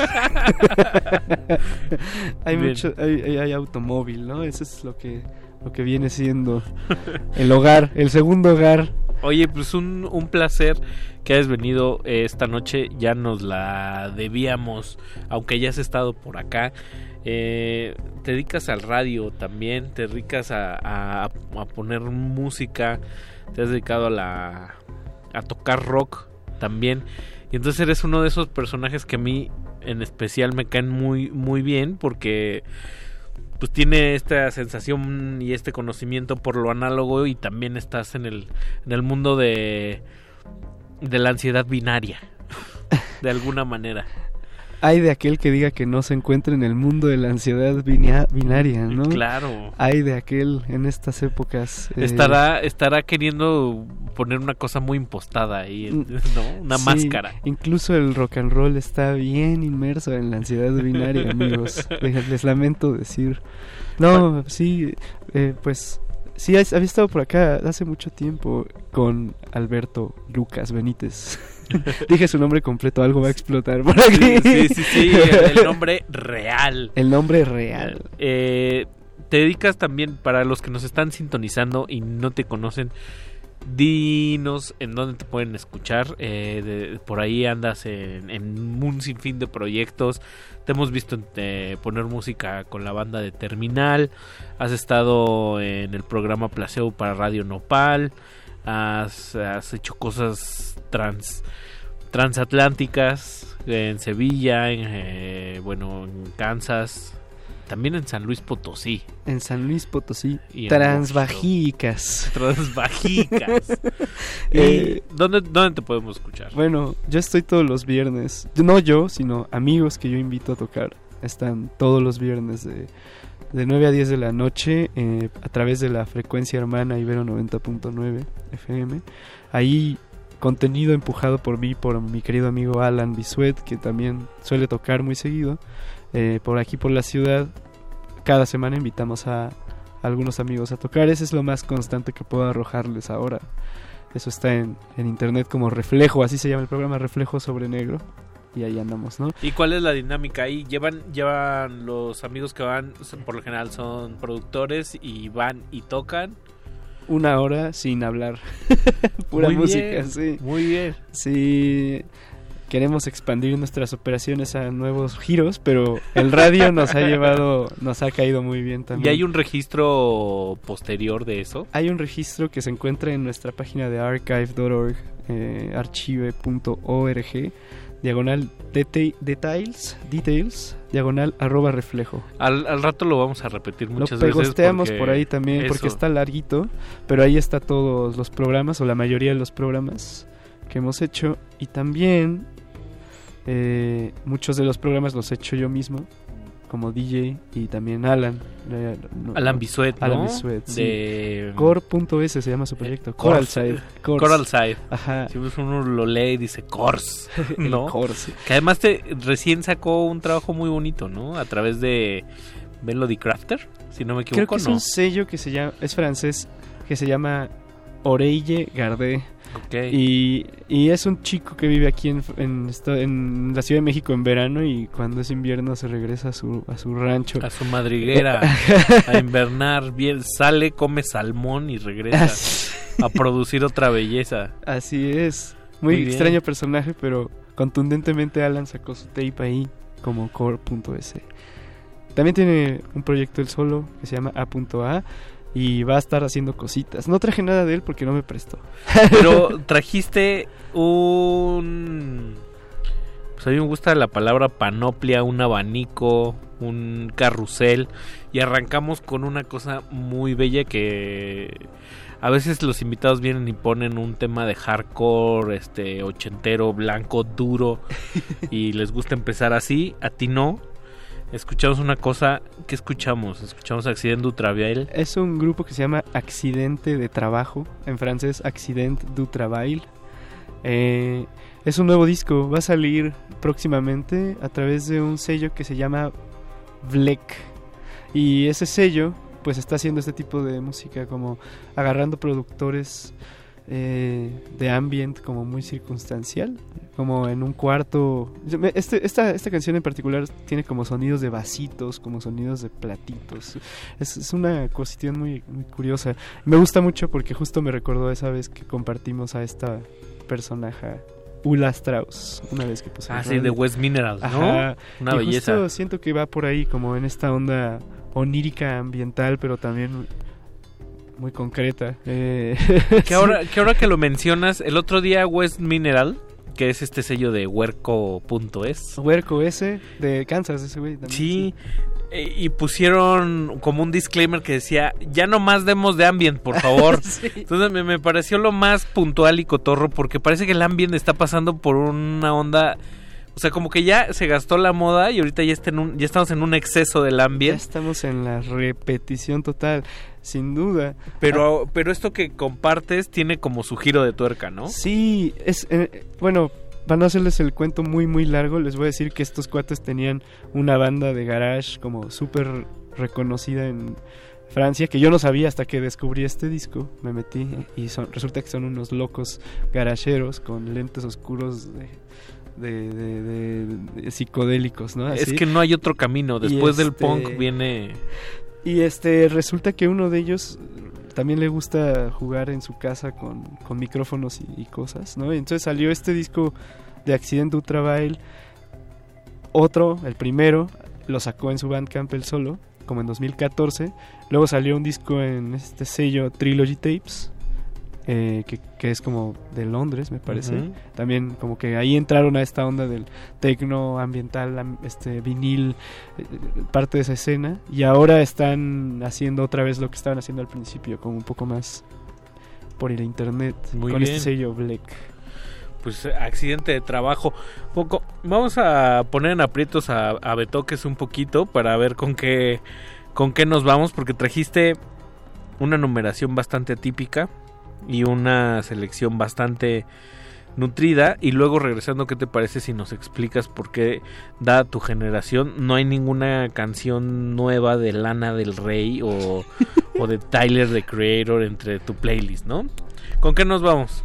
Eh, bueno, pues justo traje una cosa que, eh, bueno, no sé cuánto tiempo tengamos y por eso también quiero compartirlo. Este, encontré igual en la misma onda, como para irnos por aquí por donde empezamos, eh, a un artista australiano que se llama Rings Around Saturn.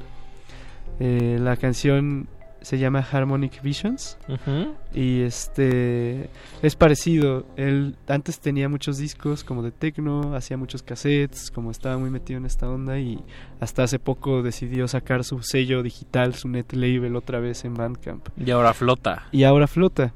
Y en efecto flota y esta canción eh, flota demasiado. Y me gustó mucho, me la compartió también él eh, de alguna de una forma peculiar, pero justo por eso la traigo porque quizá sea importante justo ponerla eh, justo la selección que traje tiene que ver con eso como con encuentros más físicos con la música Eso, eso me gusta bastante. Harmonic Visions Rings a- de Rings Around Saturn. Así es. Eh, Alonso Salamanca comandando la noche aquí en Playlisto. Escríbanos en Twitter, estamos como arroba R modulada.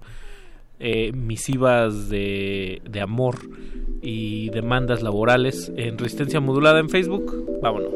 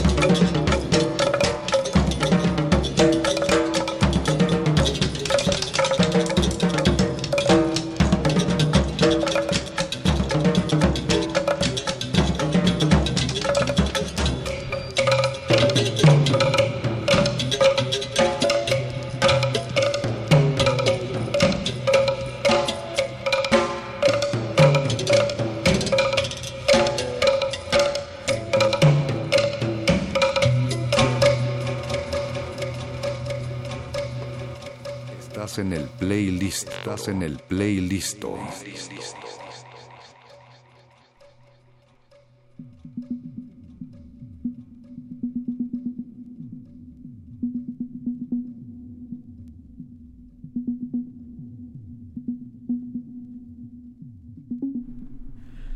Y acompañado por una computadora laptop de última generación enfrente de él y a su diestra un paquete con...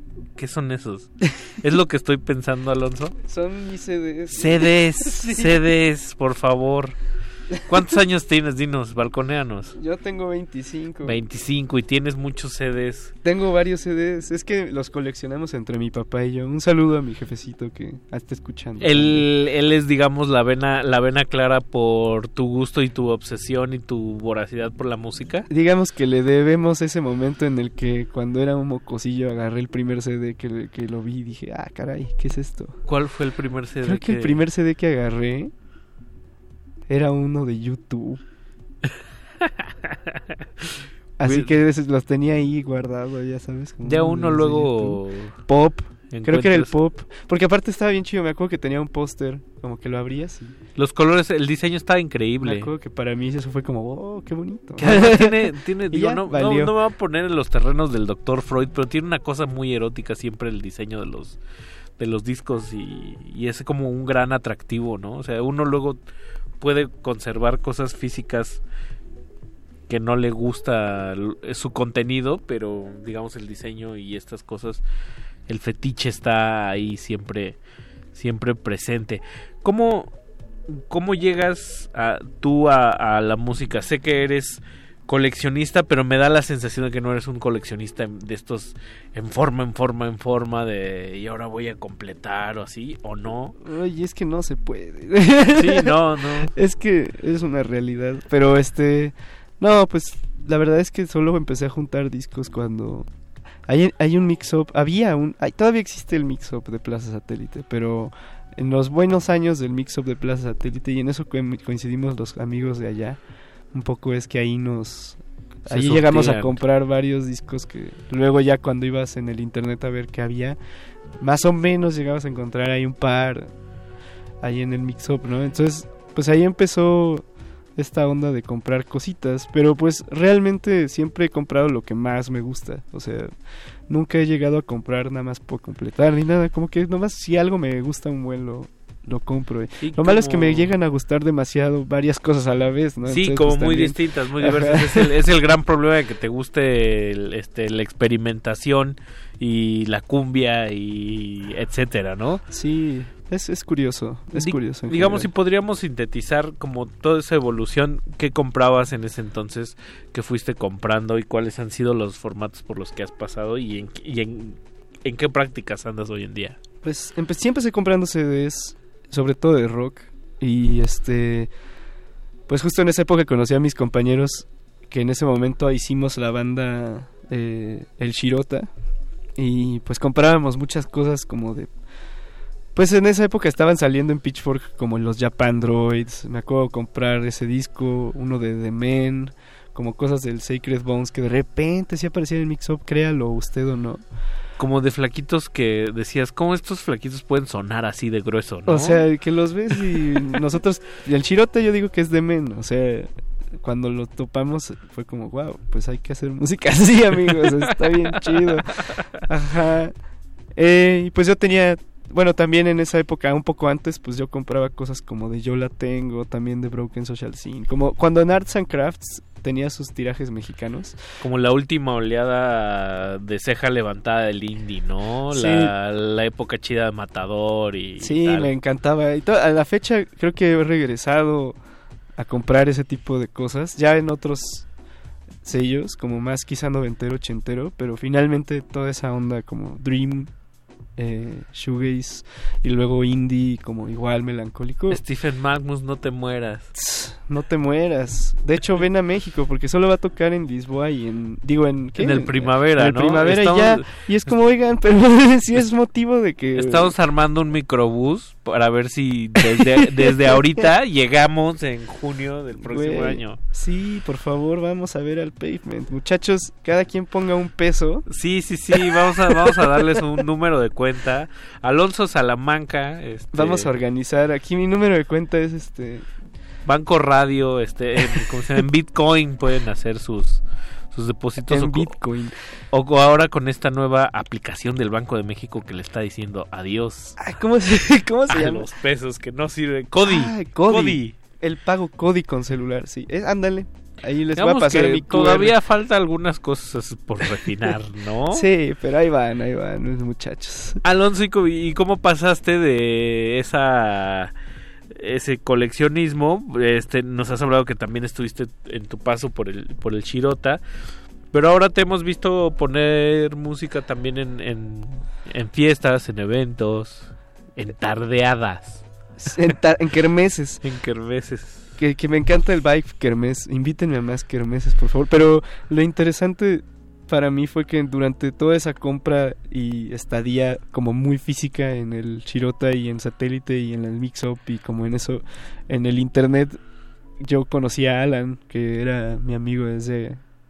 Teníamos un blog que se llamaba Matineas Hell y poníamos chill wave y como cosas de Bandcamp y nunca dejamos de, de hacer eso. Eh, siempre compartíamos esa música y eso se tornó eventualmente todos muchos de esos productores o se volvieron muy famosos o regresaron a las sombras y otros tantos se volvieron más dance music eh, como un poco producción in- individualista no Ok. y pues yo nunca dejé realmente de escuchar e intercambiar cosas con, con Alan y eventualmente nuestro proyecto o bueno nuestra relación eh, desembocó eh, de alguna forma también en hacer el programa de Ibero, que es el de reflejo, y ahí, ahí nos dimos grasa, ahí empezamos a ya comprar nuestros discos, a ver cómo le hacíamos para transmitir lo que nos gustaba, y poco a poco nos, nos hicimos un poco más diggers de internet en ese sentido, y pues así en- yo también empecé a comprar mis discos de, de dance. Y eventualmente aprendí, gracias a. La verdad es que gracias a Alan y gracias a otros amigos, he aprendido muchas cosas. Igual creo que mutuamente nos hemos alimentado. Pero aparte, él vivía en Querétaro. Y hace dos años fue cuando se regresó a vivir acá, que empezó el programa también. Entonces fue como un encuentro, como un reencuentro interesante. Eso está muy bien y, y este, digamos, hilo conductor que está, digo, un poco también es la razón de que tú y yo estemos aquí hoy, ¿no? Como estos, Eventualmente. sí, como que de repente los, los likes te llevan a, bueno, pues como que ya medio topé que nos gusta más o menos cierto cierto tipo de frecuencias, te conoces físicamente y surgen los proyectos, ¿no? Sí. Y supongo que tanto la música como el radio eh, detona esas, esas, digamos, vínculos muy, muy valiosos. Aparte de tu relación con otras personas y aparte de, digamos, estar dándole, a- avivando ese fuego que es el, el goce de un gusto muy especial que es la música. ¿Qué, ma- ¿Qué más, digamos, has descubierto en estos últimos años a través del, del, del radio y, y de tus afe- afecciones musicales? Que no, no quiero llegar a esa pregunta en el de ¿qué le deja Alonso Salamanca? Pero, ¿sabes? ¿Qué le deja a usted? A, ve- a veces uno, uno toma cosas, ¿no? De ahí, o sea, Sí. están sucediendo muchas cosas en internet y la raíz siempre es como la música, las personas, las relaciones. ¿Lo ves, lo ves más complejo o más nutrido que eso o, solo es mi placer todo el tiempo sigo comprando discos porque me gusta? No, sí, definitivamente más bien. Luego lo de los discos hasta se vuelve algo triste cuando volteas a ver como a, tu casa y ya no hay, no hay nadie ahí, como que está vacío y ves los discos ahí tirados y no te dan ni ganas de, de ponerte a tocar o de ponerte a hacer. O sea, finalmente el empuje que hay de lo que hemos hecho finalmente siempre ha sido eh, conocer más personas y que con esas personas empiezan a desarrollar eh, pues proyectos, ¿no? O sea, tanto la banda en ese momento era lo que me mantenía también como haciendo música, escuchando nuevas cosas, como más por el lado rockero. Y luego ya cuando llegó Alan también empezamos a físicamente interactuar con, con la música, empezar a conocer a más personas. Y eso, sea por internet o sea como en la vida cotidiana o como con los proyectos que ya tienes como en el lugar en donde vives, pues es lo que según yo, bueno, a mí es lo que más me, me impresiona. Siempre he estado Justo ahorita la selección que traje, como te decía hace rato, tiene que ver con esos procesos y encuentros. Eh, eh, todas las canciones que hemos puesto hasta ahora han sido producto de un encuentro más o menos físico, en cierta o mayor o menor medida con, con la música que estamos escuchando. La anterior que escuchamos justo es de un músico mexicano que se llama Germán Bringas, que tiene una historia muy densa, pero mi historia es que encontré un cassette de él en una tienda, lo subí a Discogs y un tipo que ahora puedo decir que sí es mi amigo que se llama Henry me escribió en Discogs como acerca de ese cassette, como oye, ¿qué es esto? Tiene una canción que se llama Runner Blues, como Blade Runner. Entonces me dijo, es que a mí me encanta Blade Runner, quisiera escuchar este esa rola, me la pasas, no sé qué.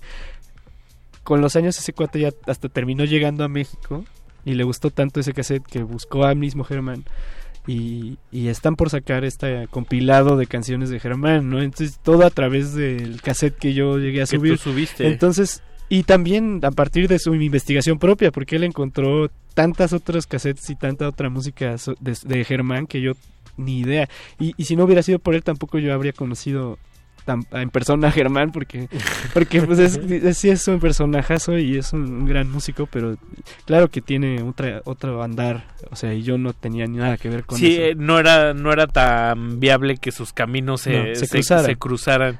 En lo y sí- absoluto. y se cruzaron de una forma muy aleatoria, ¿no? Sí. Qué maravillosos Fue discos muy en ese orgánico, sentido, ¿no? Fue muy orgánico. Y ahora Henry me pasó esta canción que se llama Painani, que escuchamos Painani parte 3 creo que fue. Eh, muy melancólica. muy ¿no? melancólica y también minimalista y como con unas ideas bien voladas que... Hay New Age, ahí hay jungla. New Age y, y hay... Está el fantasma de Jorge Reyes, pero no tan prehispánico. Y, y también me imagino a este cuate produciendo solo, con mucho menos que Jorge Reyes, pues me imagino un estudio No, así claro. tremendo. Y a Germán, yo lo- el otro día lo fui a ver y es, un sus- cuate que está en su casa. Con sus cosas que fabrica, Con, además, con ¿no? instrumentos que él mismo fabrica y como con estas ideas un poco más sobre el free jazz que sobre eh, lo cósmico o sobre el Tangerine Dream o sobre el New Age, ¿no? Que, Que uno luego pensaría de esos personajes que, que tienen esta cosmovisión o filosofía y de repente entras en contactos con, con, con ellos y es como la inconsciencia de la música, ¿no? Es como un asunto muy dada. Sí, es, es algo que aparte él le llama, eh, le llama de varias formas, pero es, le llama el feeling. Y justo viene de Sun Ra y muchas otras cosas, ¿no? Pero él, él lo describía para él mismo como en ese momento en el que ya no te... Ya no eres tú, ya no un opera, abandono, ¿no? Ya no opera tu, tu cerebro con tu cuerpo, sino que empiezas a hacer las cosas así solamente salen en el Como en un flujo, en un trance. Y eso eh, él, nos- él lo platica y siento que así es también eh, la experiencia que hemos tenido con él en distintos aspectos, no en la música, en el jam, pero sí en el subir esto y luego que esta persona, o sea, en la serie de eventos se desarrolló de una forma muy pare o sea, para mí fue igual como estar en un, un sueño, un poco como en un trance. Claro. Y ahora y ahora Smiling Sea, el sello de Henry, lanzará pronto este este double pack que son dos vinilos. Vámonos. Va a estar muy padre y esta canción pues es de mis favoritas de eso y trae varias muy muy buenas. Ya lo estaremos esperando. ¿Hay una fecha tentativa de eso? Yo creo que al principios del próximo año ya va a estar por ahí, pero Nos da chance de ahorrar. nos da chance de ahorrar, pero también espero que los traigan para acá. Eh, voy a hacer lo posible para que también haya muchas copias por aquí en todas las tiendas Vamos de gente que conocemos. intentar quebrar esos este, lineamientos de aduana para que no salga en un ojo de la cara. Así es. ¿Y qué vamos a escuchar ahorita? Porque hay que pisarle. Hay que pisarle y es que tengo muchas cosas, pero me gustaría poner algo que también tiene que ver con con lo que hemos este platicado de las personas que al final de cuentas están ahí en la vida y que de repente salen con cosas increíbles. Esto es de eh, GBB5, es un amigo que solía tocar en Chiluca con nosotros allá con el Shirota y con toda esa pandilla. Pero recientemente sacó su música él solo como Gabriel Benavente Benítez. Un saludo que seguro está nombre. escuchando. Así se llama. Y lo sacó así, así se llama su página de Facebook. Gabriel Benavente Benítez Music. Pero es increíble. La vamos a poner y, y ya luego. ¿Cómo recuerdas el nombre? Se llama Chump. Chump. La canción es GBB5 Chump. Muy bien. Alonso Salamanca aquí en playlist.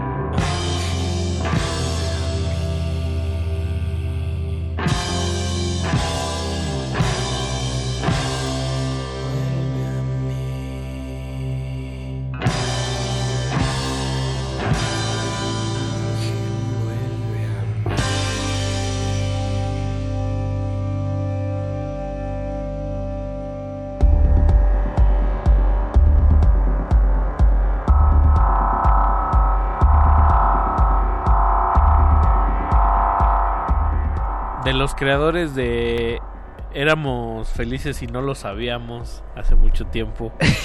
Escuchamos esas frecuencias muy nostálgicas, ¿no? muy noventeras. Muy, noventeras. El- la diáspora, la diáspora eh, chiluquense está obsesionada con, con el indie rock, amigos. Antes de que el indie rock fuera trademark, ¿no? Así.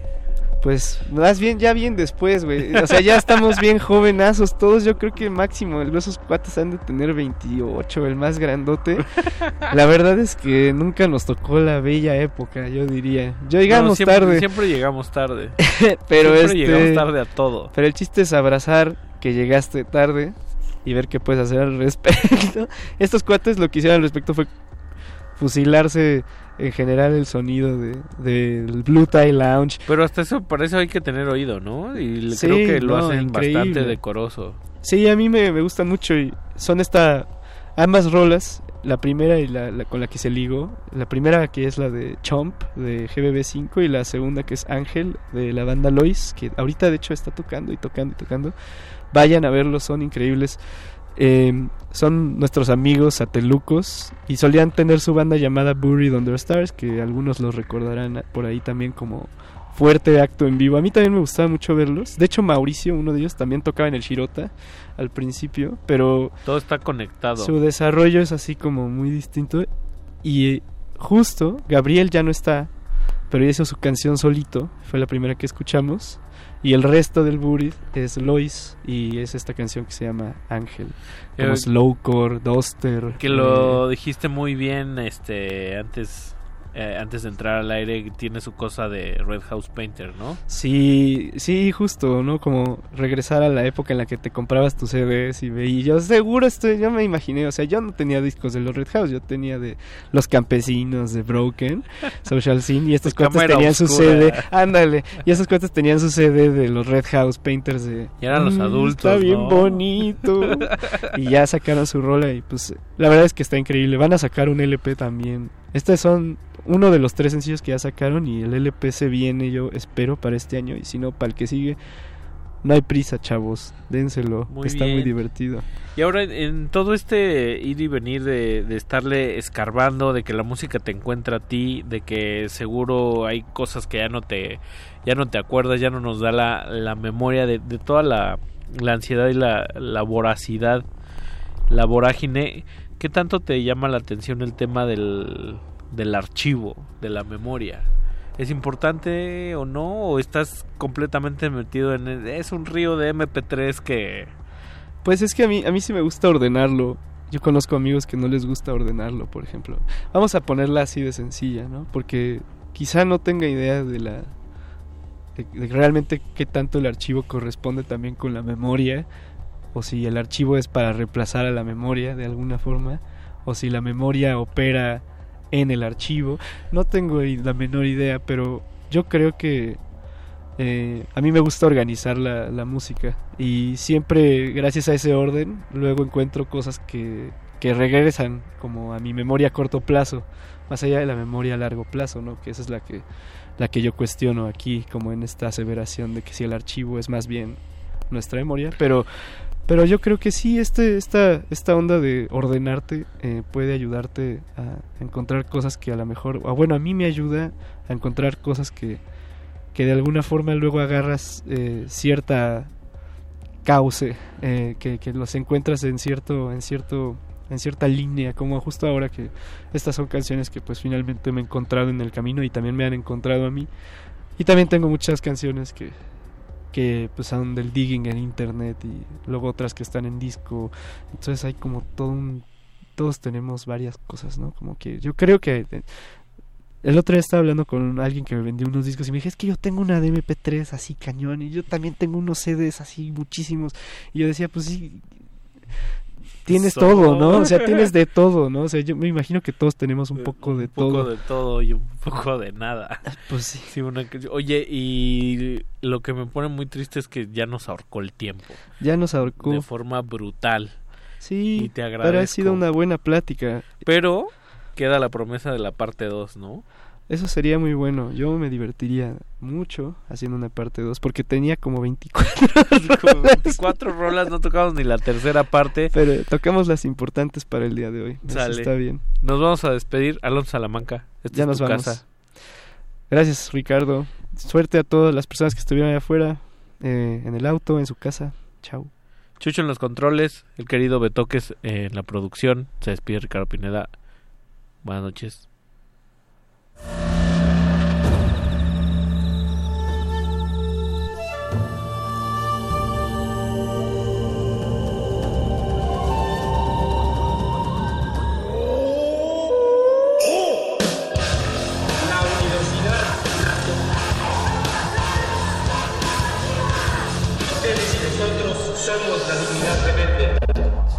Resistencia Modulada es una coproducción de Radio UNAM y El Universo.